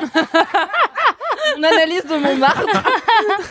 non, mais c'est genre, en fait, en gros, je, enfin, faut pas que je donne trop de détails, mais euh, pour aller euh, au bureau, à Mademoiselle, euh, je marche un peu longtemps euh, de là où j'habite euh, vers la marque pour aller jusqu'à à des Poissonniers, donc il y a 15 minutes à pied. Et Là, il y a tes stalkers qui sont en train de faire un rayon de 15 minutes autour de la marque Colincourt. Tu vas retrouver devant chez toi. Et en fait, en descendant, je traverse genre une première partie du côté de la marque qui est vraiment euh, tous les gens qui- que je croise sont blancs, euh, bourges euh, de ouf. Et dès, dès qu'ils arrivent près de Marcadet, bon après c'est un peu moins le 18e, enfin c'est plus vraiment c'est le 18e mais c'est plus vraiment Montmartre. Bah en fait c'est beaucoup plus populaire, beaucoup plus métissé, beaucoup plus bruyant et tout. Enfin et du coup c'est vraiment deux Montmartre différents et le choc est drastique quoi. Et justement hier, par moi je j'ai été invité à une soirée euh, paris- une soirée parisienne. Demandez à vos parents. Les vrais auront la ref. Euh, bref. Ah bah, bah voilà, moi je connais d'autres youtubeurs en fait, je pense. on n'a pas les mêmes youtubeurs. Bon bah les Cela dit, LM on a Crado. déjà acté que je ne connais aucun youtubeur, donc c'est facile de connaître d'autres youtubeurs que moi. Bah, c'est une youtubeuse qui s'appelle Clara qui, qui faisait des vidéos depuis qu'elle avait genre 12 ans, un truc comme ça. Clarinette? Non, c'est une autre Ah. Clara. Peut-être qu'elle s'appelle pas Clara. Non, si, je crois que c'est Clara. Et euh, en gros, euh, elle faisait des vidéos euh, quand elle était super gamine, tu vois. Et à un moment, elle disait, ouais, euh, moi je fais des soirées parisiennes. Si vous savez pas ce que c'est, euh, demandez à vos parents. Parce qu'elle avait 12 ans, tu vois. Ok Donc c'était archi drôle et c'est devenu un mème. Et c'est l'un des premiers mèmes euh, du YouTube France, quoi. Ah, Genre, wow. Clément Le No Life en son temps. Je connais pas. Voilà. On va pas faire une parenthèse Mais même je, je pense que c'est des questions d'algorithme et de. En fait, je suis enfermé dans mes bulles de goût qui sont très différentes des tiennes. Oui. Et moi, c'est des youtubeurs et youtubeuses un peu lifestyle euh, et pas du tout humour ou, euh, ou je sais pas ce que tu regardes d'autres. Mais McFly et Carlito, je connaissais pas avant d'arriver chez Mademoiselle, tu vois. Enfin, Mais non. Ah ouais, quand même. Mais Ah moi, non, j'ai connu il y a pas pas. si longtemps que ça. Enfin, non, quand ils ont fait un truc avec Macron, mais je me suis même pas intéressé à ce truc. Je me suis dit, on s'en fout. Enfin, Ouais. Ouais, mais quand même, 7 millions bientôt là. Bah 10, ouais, ouais, mais mais bon, tu vois, en ça vrai, reste pas- euh, il y a Norman, des- il a je sais pas combien. Il y a des youtubeuses mode qui ont des dizaines de millions d'abonnés. Je suis là, vraiment, je- tu me mets leurs Ah photos ouais. et leurs noms et je suis là, bonjour, qui est cette Ah, personne Tu les croises dans ouais, la rue. On est dans nos bulles, quoi. Ouais. Parce que, enfin, Michael Carlito, pour moi, c'est le genre de, de youtubeur qui, enfin, qui côtoie les youtubeurs, genre que tout le monde connaît. Tu vois, genre Ah non, je Squeezie, tu pas, dis hein. Squeezie, il y a personne qui va dire, c'est qui? Et comme il côtoie Ouais, ça Squeezie, dépend, en vrai. Bah, en euh, vrai, je regarde jamais de vidéos Squeezie, je crois que j'en ai jamais vu. hein. Je pense que ma grande sœur, pas si elle sait que c'est Squeezie, tu vois. Et elle a deux ans de plus que moi, donc, mais c'est juste qu'elle sort bat les couilles du YouTube français. Donc, euh, Ouais, c'est vrai. Bah, après, il y a plusieurs YouTube français aussi. Et Oui, c'est par exemple, euh, on travaille chez Mademoiselle, qui est un média féminin, et on n'a pas du tout parlé du lancement de la ligne de maquillage de Salanas. Et moi, ça m'a Ah, trop choqué, oui, tu vois. J'étais là, mais, mais c'est hyper important. Enfin, c'est Mm. la youtubeuse euh, beauté euh, la plus importante de France avec euh, deux, trois autres, tu vois. Et je me dis, mais waouh, personne n'en parle. Et je comprenais pas. Après, ça m'interroge encore. Est-ce que je sais à qui ressemble Sananas Non. À Kim Kardashian. Mais bon, c'est un autre sujet. Comme tout, je sais pas Oui, qui finalement. Comme toutes les youtubeuses beauté aujourd'hui. Enfin bref, du coup, je vis à Montmartre depuis peu et euh, c'est. T'as été en soirée parisienne. J'étais en, so- ouais, j'étais en soirée parisienne. Et genre, euh, c'était une My soirée God. parisienne organisée par Karine Roitfeld, qui est genre l'ancien bras droit de Karl Lagerfeld, qui fait le stylisme de plein de gens et tout. Et euh, je ne sais plus. Mais bon, bref. Du coup, je me ramène et euh, il y a tous les designers de Paris en ce moment et tout. Parce qu'en plus, là, c'est la semaine de la haute Ah couture bah à Paris. oui, bah Donc, oui. il y a toute la planète mode qui est à Paris en ce moment. Et euh, bref, du coup, je me ramène habillé comme un sac et tout. Enfin bref, j'étais un peu genre. Habillé comme un sac. Je suis sûre que Je pense que ta version de habillé comme un sac est mieux habillée que moi quand j'essaye de faire un effort. Parce que s'il n'y avait pas de corsage sur le cul, du coup c'était un peu simple. Ah si, bah si, parce que du coup, Ah bah. c'est, c'est mon seul jean. Donc habillé comme un sac, t'es en Jean-Paul Gaultier fraté. Excuse, pardon. Non, mais c'est un jean, quoi. Enfin, je mets jamais de jean. Bref. Euh... si c'est pas du Gaultier, je ne mets pas de jean. Oh my god. Oh là, je passe pour un gros snob. En plus, je vis à Mais Montmartre, j'ai plus mais d'excuses. non mais c'est déjà c'est ton univers, tu vois, c'est Oui, voilà. pas les mêmes codes et aussi C'est pas ma encore faute. une fois Kalindi est dans ce podcast, le snobisme est accepté dans la société, il y a pas de problème. Du coup, je me ramène à cette soirée parisienne. Et en fait, déjà, d'une, j'y suis allé en 5 minutes à pied depuis chez moi. Et donc, ça, c'est déjà un choc. Ah genre, oui. genre, ah waouh, la parisienne life euh, de gens un peu les mondanités et tout, c'est genre à 5 minutes à pied de chez moi maintenant. Genre, qui suis-je, quoi? Et Parce que moi j'habite à Père-Lachaise, euh, j'ai jamais été à une soirée cool à 5 minutes de chez moi, à part retrouver mes potes au bar pas cher en bas de chez moi, tu vois, il y a toujours à minima PMU. 20 minutes de marche pour aller dans les trucs un peu classieux. Mais moi, justement, ça qui me bute, c'est que il n'y a pas de trucs euh, beauf en bas de chez moi, genre, ou de trucs populaires, ou vraiment en bas de chez moi, en bas de chez moi. Et du coup, c'est vraiment genre la carte postale que les gens fantasment de Paris. Et c'est vraiment hyper euh, riche, beau, snob. Ouais. Et tout le monde, est- ouais, j'ai l'impression de marcher dans Instagram, genre le Instagram des influenceuses et des influenceurs. Et surtout, justement, en plus, choc des cultures. Enfin, ça m'arrive jamais de m'habiller comme ça, mais j'avais mon pantalon euh, pas de def, euh, Jean-Paul Gaultier, euh, à pont, là, avec le corsage sur le cul, une chemise en soie rayée blanche et bleue, et une, Souvenez-vous veste, qu'il a dit habillé comme un sac quand même. Oui. Pensez-y pendant cette description. S'il vous plaît. et une veste en veau velours euh, euh, couleur fauve. euh, Ah bah oui. Éric Bompard. Dégueulasse là. Vraiment Non, mais immonde. en fait, ça fait vraiment sorti de chez toi bobo. comme ça Tu Franchement, personne. Moi, ça, c'est mes habits du dimanche. hein. C'est pour regarder Netflix, hein, c'est Alex. pour la cure de Anthony. sébum ça. C'est pour la cure de sébum. Non, mais ça faisait vraiment bobo parisien, en fait. Et j'étais là, genre, mais qui suis-je? Ça a changé. Grave Et du coup, je me ramène, moi qui m'habille plutôt genre hyper sombre d'habitude et tout, genre hyper dark, bref. Et je me ramène et je me, suis- je me suis rendu compte en arrivant que tout le monde était en pas de def. Et, Oh, euh, waouh. et je me suis mince. dit, j'ai rejoint le côté obscur. Tu es l'un d'eux maintenant. Voilà. Enfin, presque. Enfin, un intrus parmi les autres. Oh non, tu fais ton non. premier pas, c'est bon, t'as le pied dans la porte, tu vois. Voilà. Donc, mon kiff, c'est de vivre à Montmartre et de me prendre pour un parisien. Et je surjoue la caricature et c'est très drôle. Bah. Oui, j'allais Et- dire, est-ce que ça te motive? Parce que moi, quand je suis arrivée à Paris, donc je suis pas très touriste et fantasme de Paris du tout. Moi, je vais à Paris parce que le travail est à Paris, c'est ma seule raison. Mais j'ai eu des petits moments, mon premier été à Paris, où genre j'allais prendre un café en terrasse. Ce que je ne fais jamais dans ma vie, je bois du café chez moi, tu vois. Genre quand Bah, c'est moins cher, ouais. j'allais pas en terrasse. Mais juste là, j'étais en mode.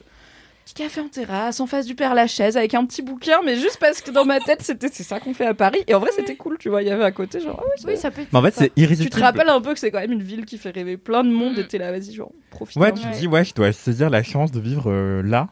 Parce que plein de gens en rêvent. Bah oui. Et aussi, t'es entraîné par le fantasme. Parce que c'est un mythe que tu connais aussi. Et t'as envie d'y participer parce que tu peux. Et du coup, Mm. justement, j'ai une pote qui habite à 10 minutes à pied de chez moi. Et euh, je suis allé la chercher. Après, on allait à la soirée, pa- enfin, on allait chez moi. Après, on allait à la soirée parisienne. Après, je l'ai ramenée chez elle. Et là, c'était au moment du coucher de soleil et tout, sur Montmartre. Et du coup, là, Ah, mais c'est vraiment trop une beau. fucking carte postale, tu vois. Et du coup, tu peux pas résister, c'est trop irrésistible. Du coup, tu regardes, tu te dis, ouais, on a vraiment de la chance, ouais, on a Ouais. la chance d'être là. Et puis, tu continues à marcher, et puis il y a trois tournages dans les trois rues que tu croises, parce que tout le monde filme Paris, et surtout ce quartier-là. Et donc c'est n'importe quoi. Enfin, et donc ouais, tu te sens un peu euh, volontairement obligé et de manière très heureuse, hein, enfin avec enthousiasme que je le fais, de, de participer à cette vie-là euh, du Montmartre. euh, J'ai trop hâte de toutes tes anecdotes de stars. De... Je suis rentrée bourrée, j'ai croisé un tournage et j'ai parler à encore Marion Cotillard. Je lui ai claqué la Dieu. bise. que je n'ai pas reconnu parce que je ne suis pas du tout physionomiste. Ça pourrait être ta mère, tu la reconnaîtrais pas. Mais pendant que je suis là, euh, je voulais. En fait, j'avais pas pensé que c'était mon kiff, mais maintenant que je viens de le retirer, je me dis que ça peut être sympa. Ah, tu fais un micro-kiff Vas-y, Ouais, un micro kiff. Euh, j'ai une pote qui a une asso de prévention contre les violences sexistes et sexuelles en milieu festif, donc euh, les mains aux fesses, Mm. euh, voire pire, euh, pendant que t'es en boîte de nuit, dans un bar ou des concerts, Ah etc. oui, les gars qui viennent grinder sur ton cul sans bonjour, sans merde, t'es là, oui, Exactement, euh, ouais. On peut serrer la main éventuellement. Enfin, on peut envisager ça comme but, mais Nous ne parlons sommes pas des animaux. Est-ce que t'es Noël ma mère? Non. Quoique non, cette blague est peut-être un peu touchy. Mais, euh, mais oui, voilà, c'est donc tout ça, les festivals et tout, où les mecs profitent, euh, et pas que, mais surtout, surtout, surtout des mecs, les Mm. auteurs de violences sexistes. Enfin, les auteurs de violences sexuelles. Et euh, j'ai donc j'ai une pote qui a une asso contre ça, et l'asso s'appelle Consentis. Euh, donc consent is. Mmh. Euh, Ah. et en fait, elles expliquent ce que c'est que le consentement, surtout en milieu festif, où les frontières peuvent être brouillées par l'alcool, la drogue, etc. Et la nuit, tout simplement. Parce que les gens se disent qu'ils sont plus difficiles à reconnaître et tout machin.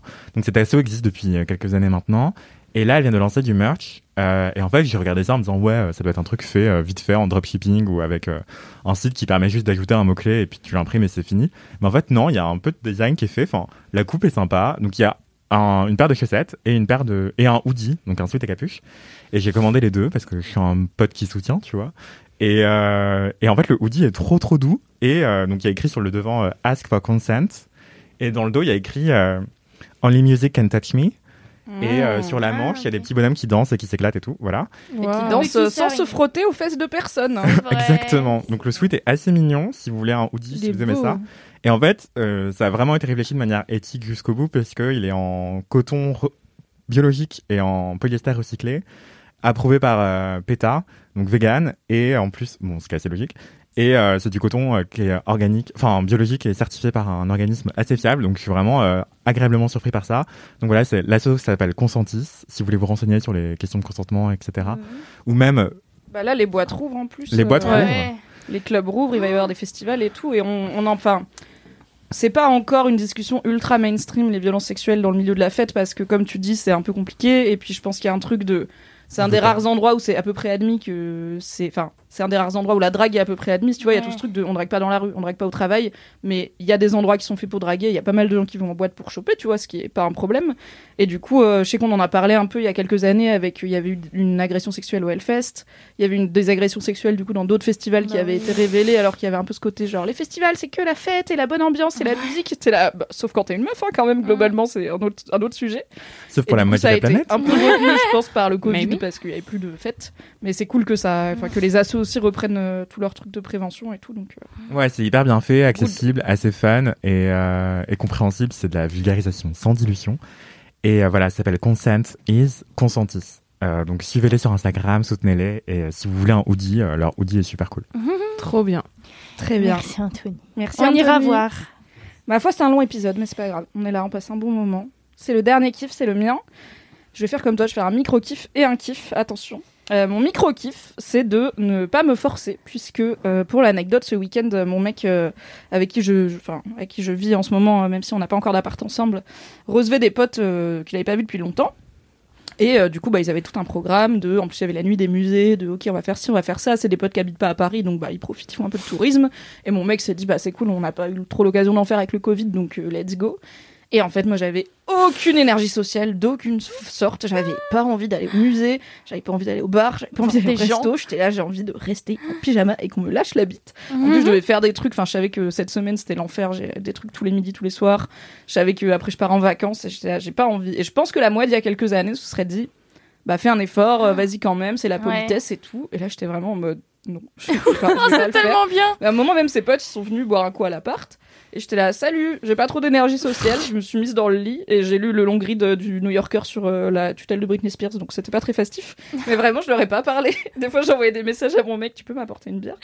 Et il m'apporte une bière dans le lit qui est une mezzanine dans le salon. Donc vraiment, je suis dans la même pièce.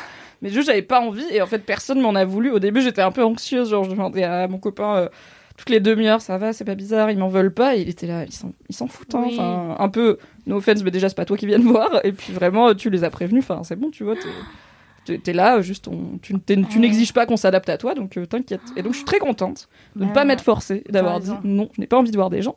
Et tout ça pour dire que j'ai fini par passer un samedi soir toute seule, ce qui ne m'est pas arrivé depuis un petit moment. Et ça t'a fait du bien. Ah, c'était bien. C'était très bien. vrai que Voilà, bien. J'ai commandé des nouilles sautées aux oignons et je me suis Oh. dit, je vais aller binger un truc, ça va être bien.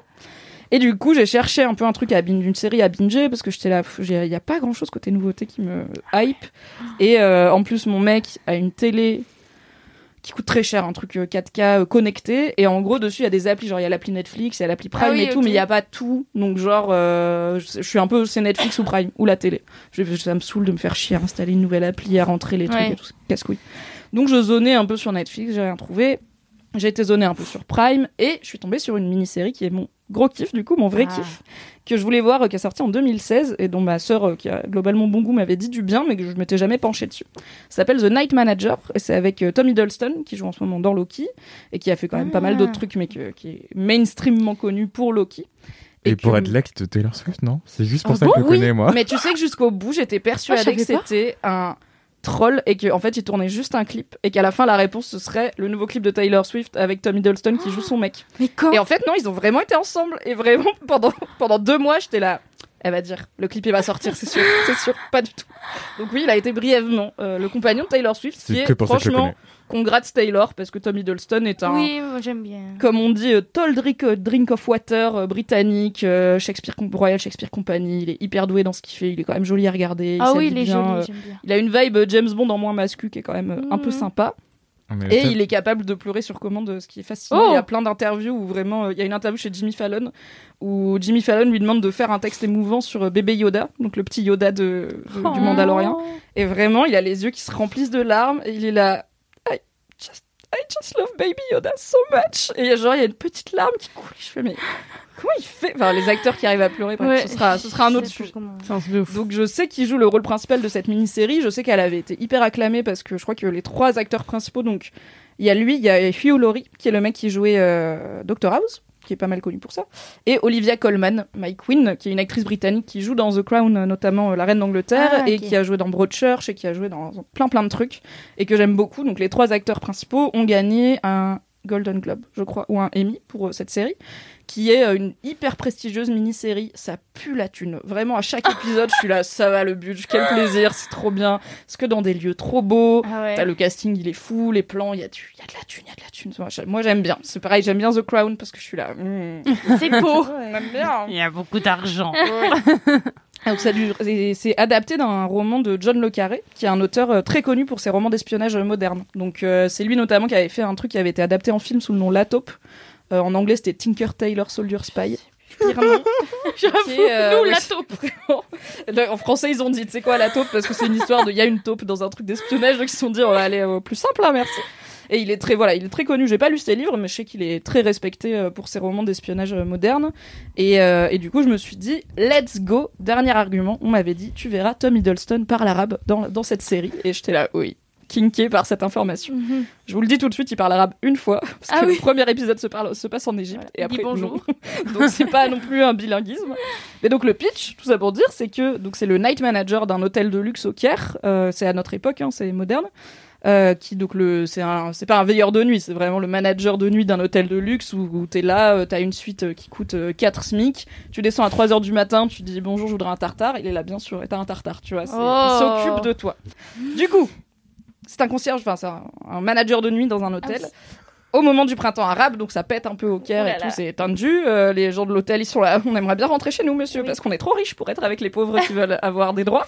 Et du coup, ils gèrent tout ça et ils se retrouvent mêlés à une histoire de, en gros, donc Hugh Laurie, il joue Richard Roper, c'est un vendeur d'armes, enfin c'est un mec, un, comment dire, un armurier, mais c'est son métier quoi, c'est légal, c'est Ah un oui. milliardaire Ah oui. a des entreprises de vente d'armes, mais euh, Jonathan Pine, donc joué par Tom Hiddleston, se, rend- se retrouve en possession d'informations comme quoi il va vendre des armes de façon illégale, euh, en partie pour, enfin, pour contrer l'insurrection populaire, et il se dit oulala, euh, oulala.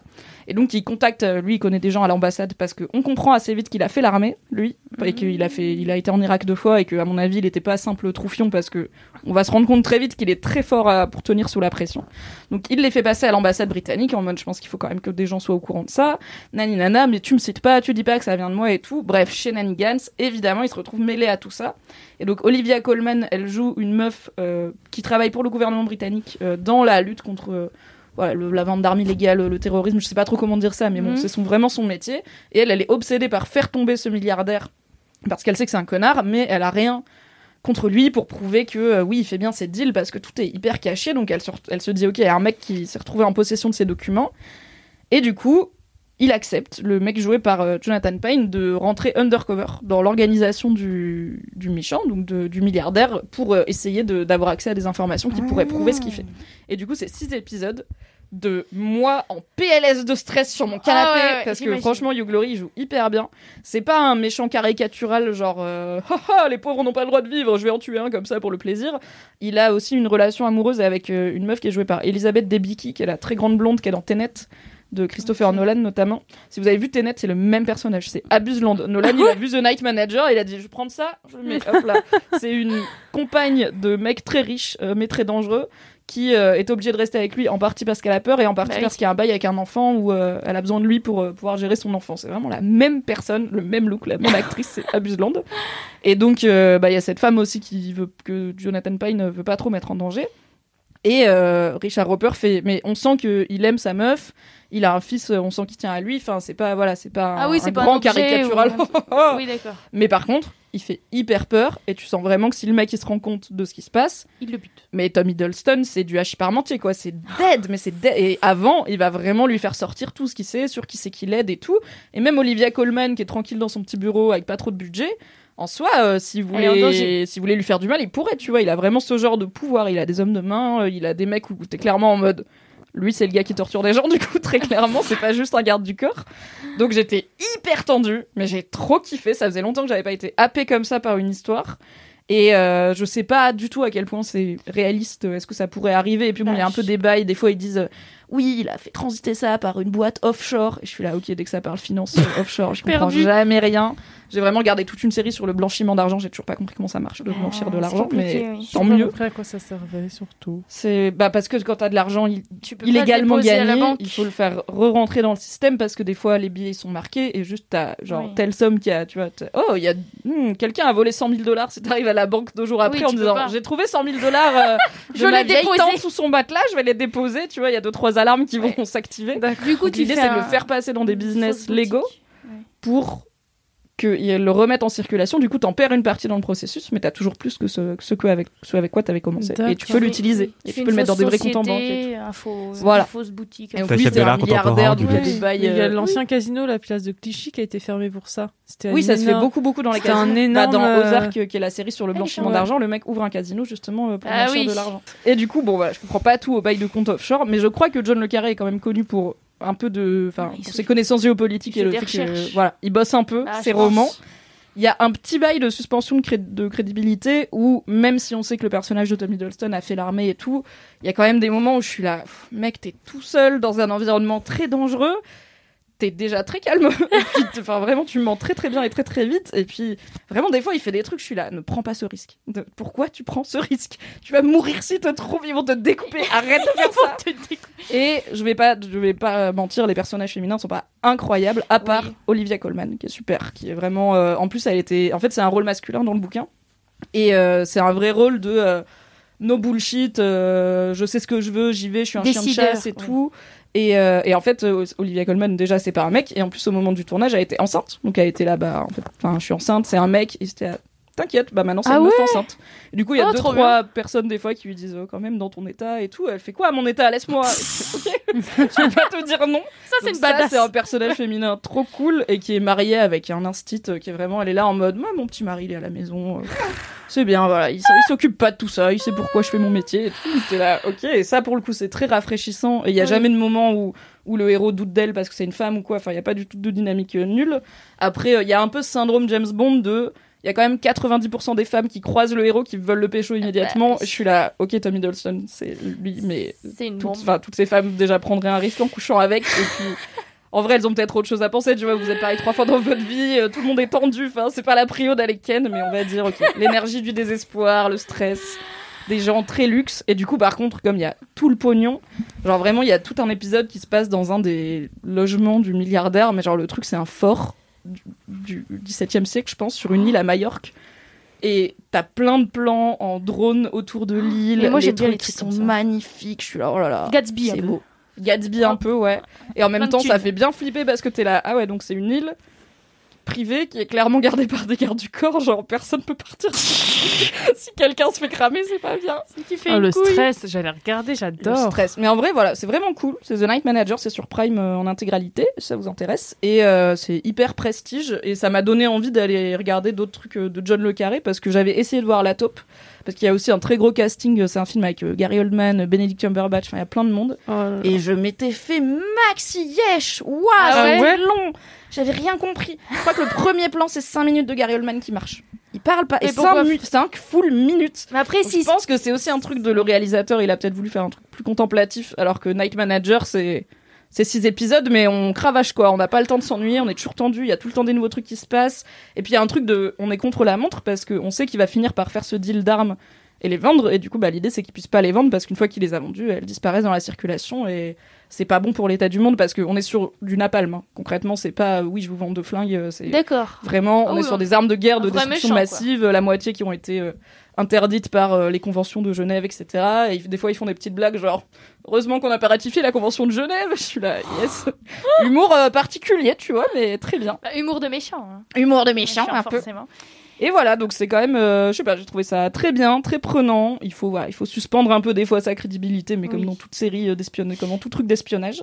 Et c'est un peu violent. On est sur. Euh, Euh, alors il y a pas trop, de- non, il y a pas trop de gore. Ah, Il y a quelques, il y a quelques violences physiques. Il y en a quand même, tu vois. Il y a des- il y, a- il y a des coups de poing, il y a des choses comme Bon, ça.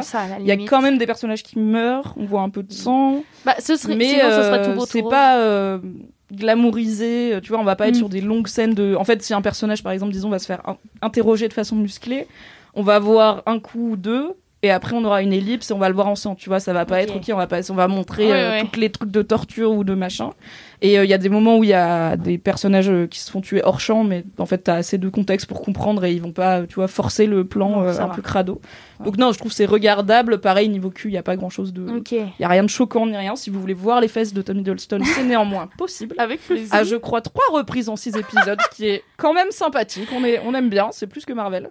On nous a jamais donné le baby de Tommy Hiddleston, rappelons-le. Mais Marvel, c'est pas Disney Non, ça. Maintenant, oui, mais même avant, ils ça, pas de fesses euh, dans Marvel. C'est- family friendly, Voilà. euh, plus plus.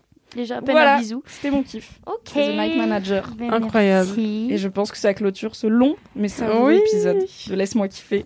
Merci à ma team euh, estivale. C'était Merci trop cool. Merci. Merci. Je vous rappelle que déjà, écoutez Matière Première, c'est un excellent podcast Ah de oui. Mademoiselle qui vous apprendra plein de choses.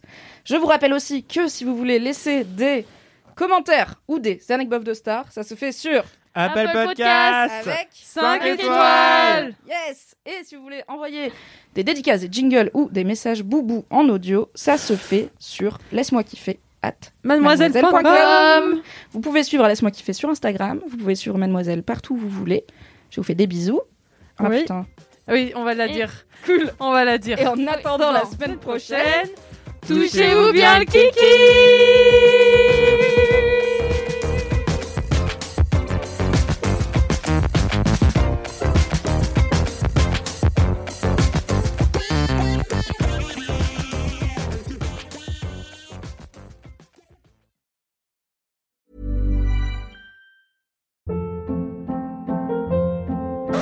Hold up. What was that? Boring. No flavor. That was as bad as those leftovers you ate all week. Kiki Palmer here, and it's time to say hello to something fresh and guilt-free. Hello Fresh. Jazz up dinner with pecan-crusted chicken or garlic butter shrimp scampi. Now that's music to my mouth. Hello Fresh. Let's get this dinner party started. Discover all the delicious possibilities at hellofresh.com.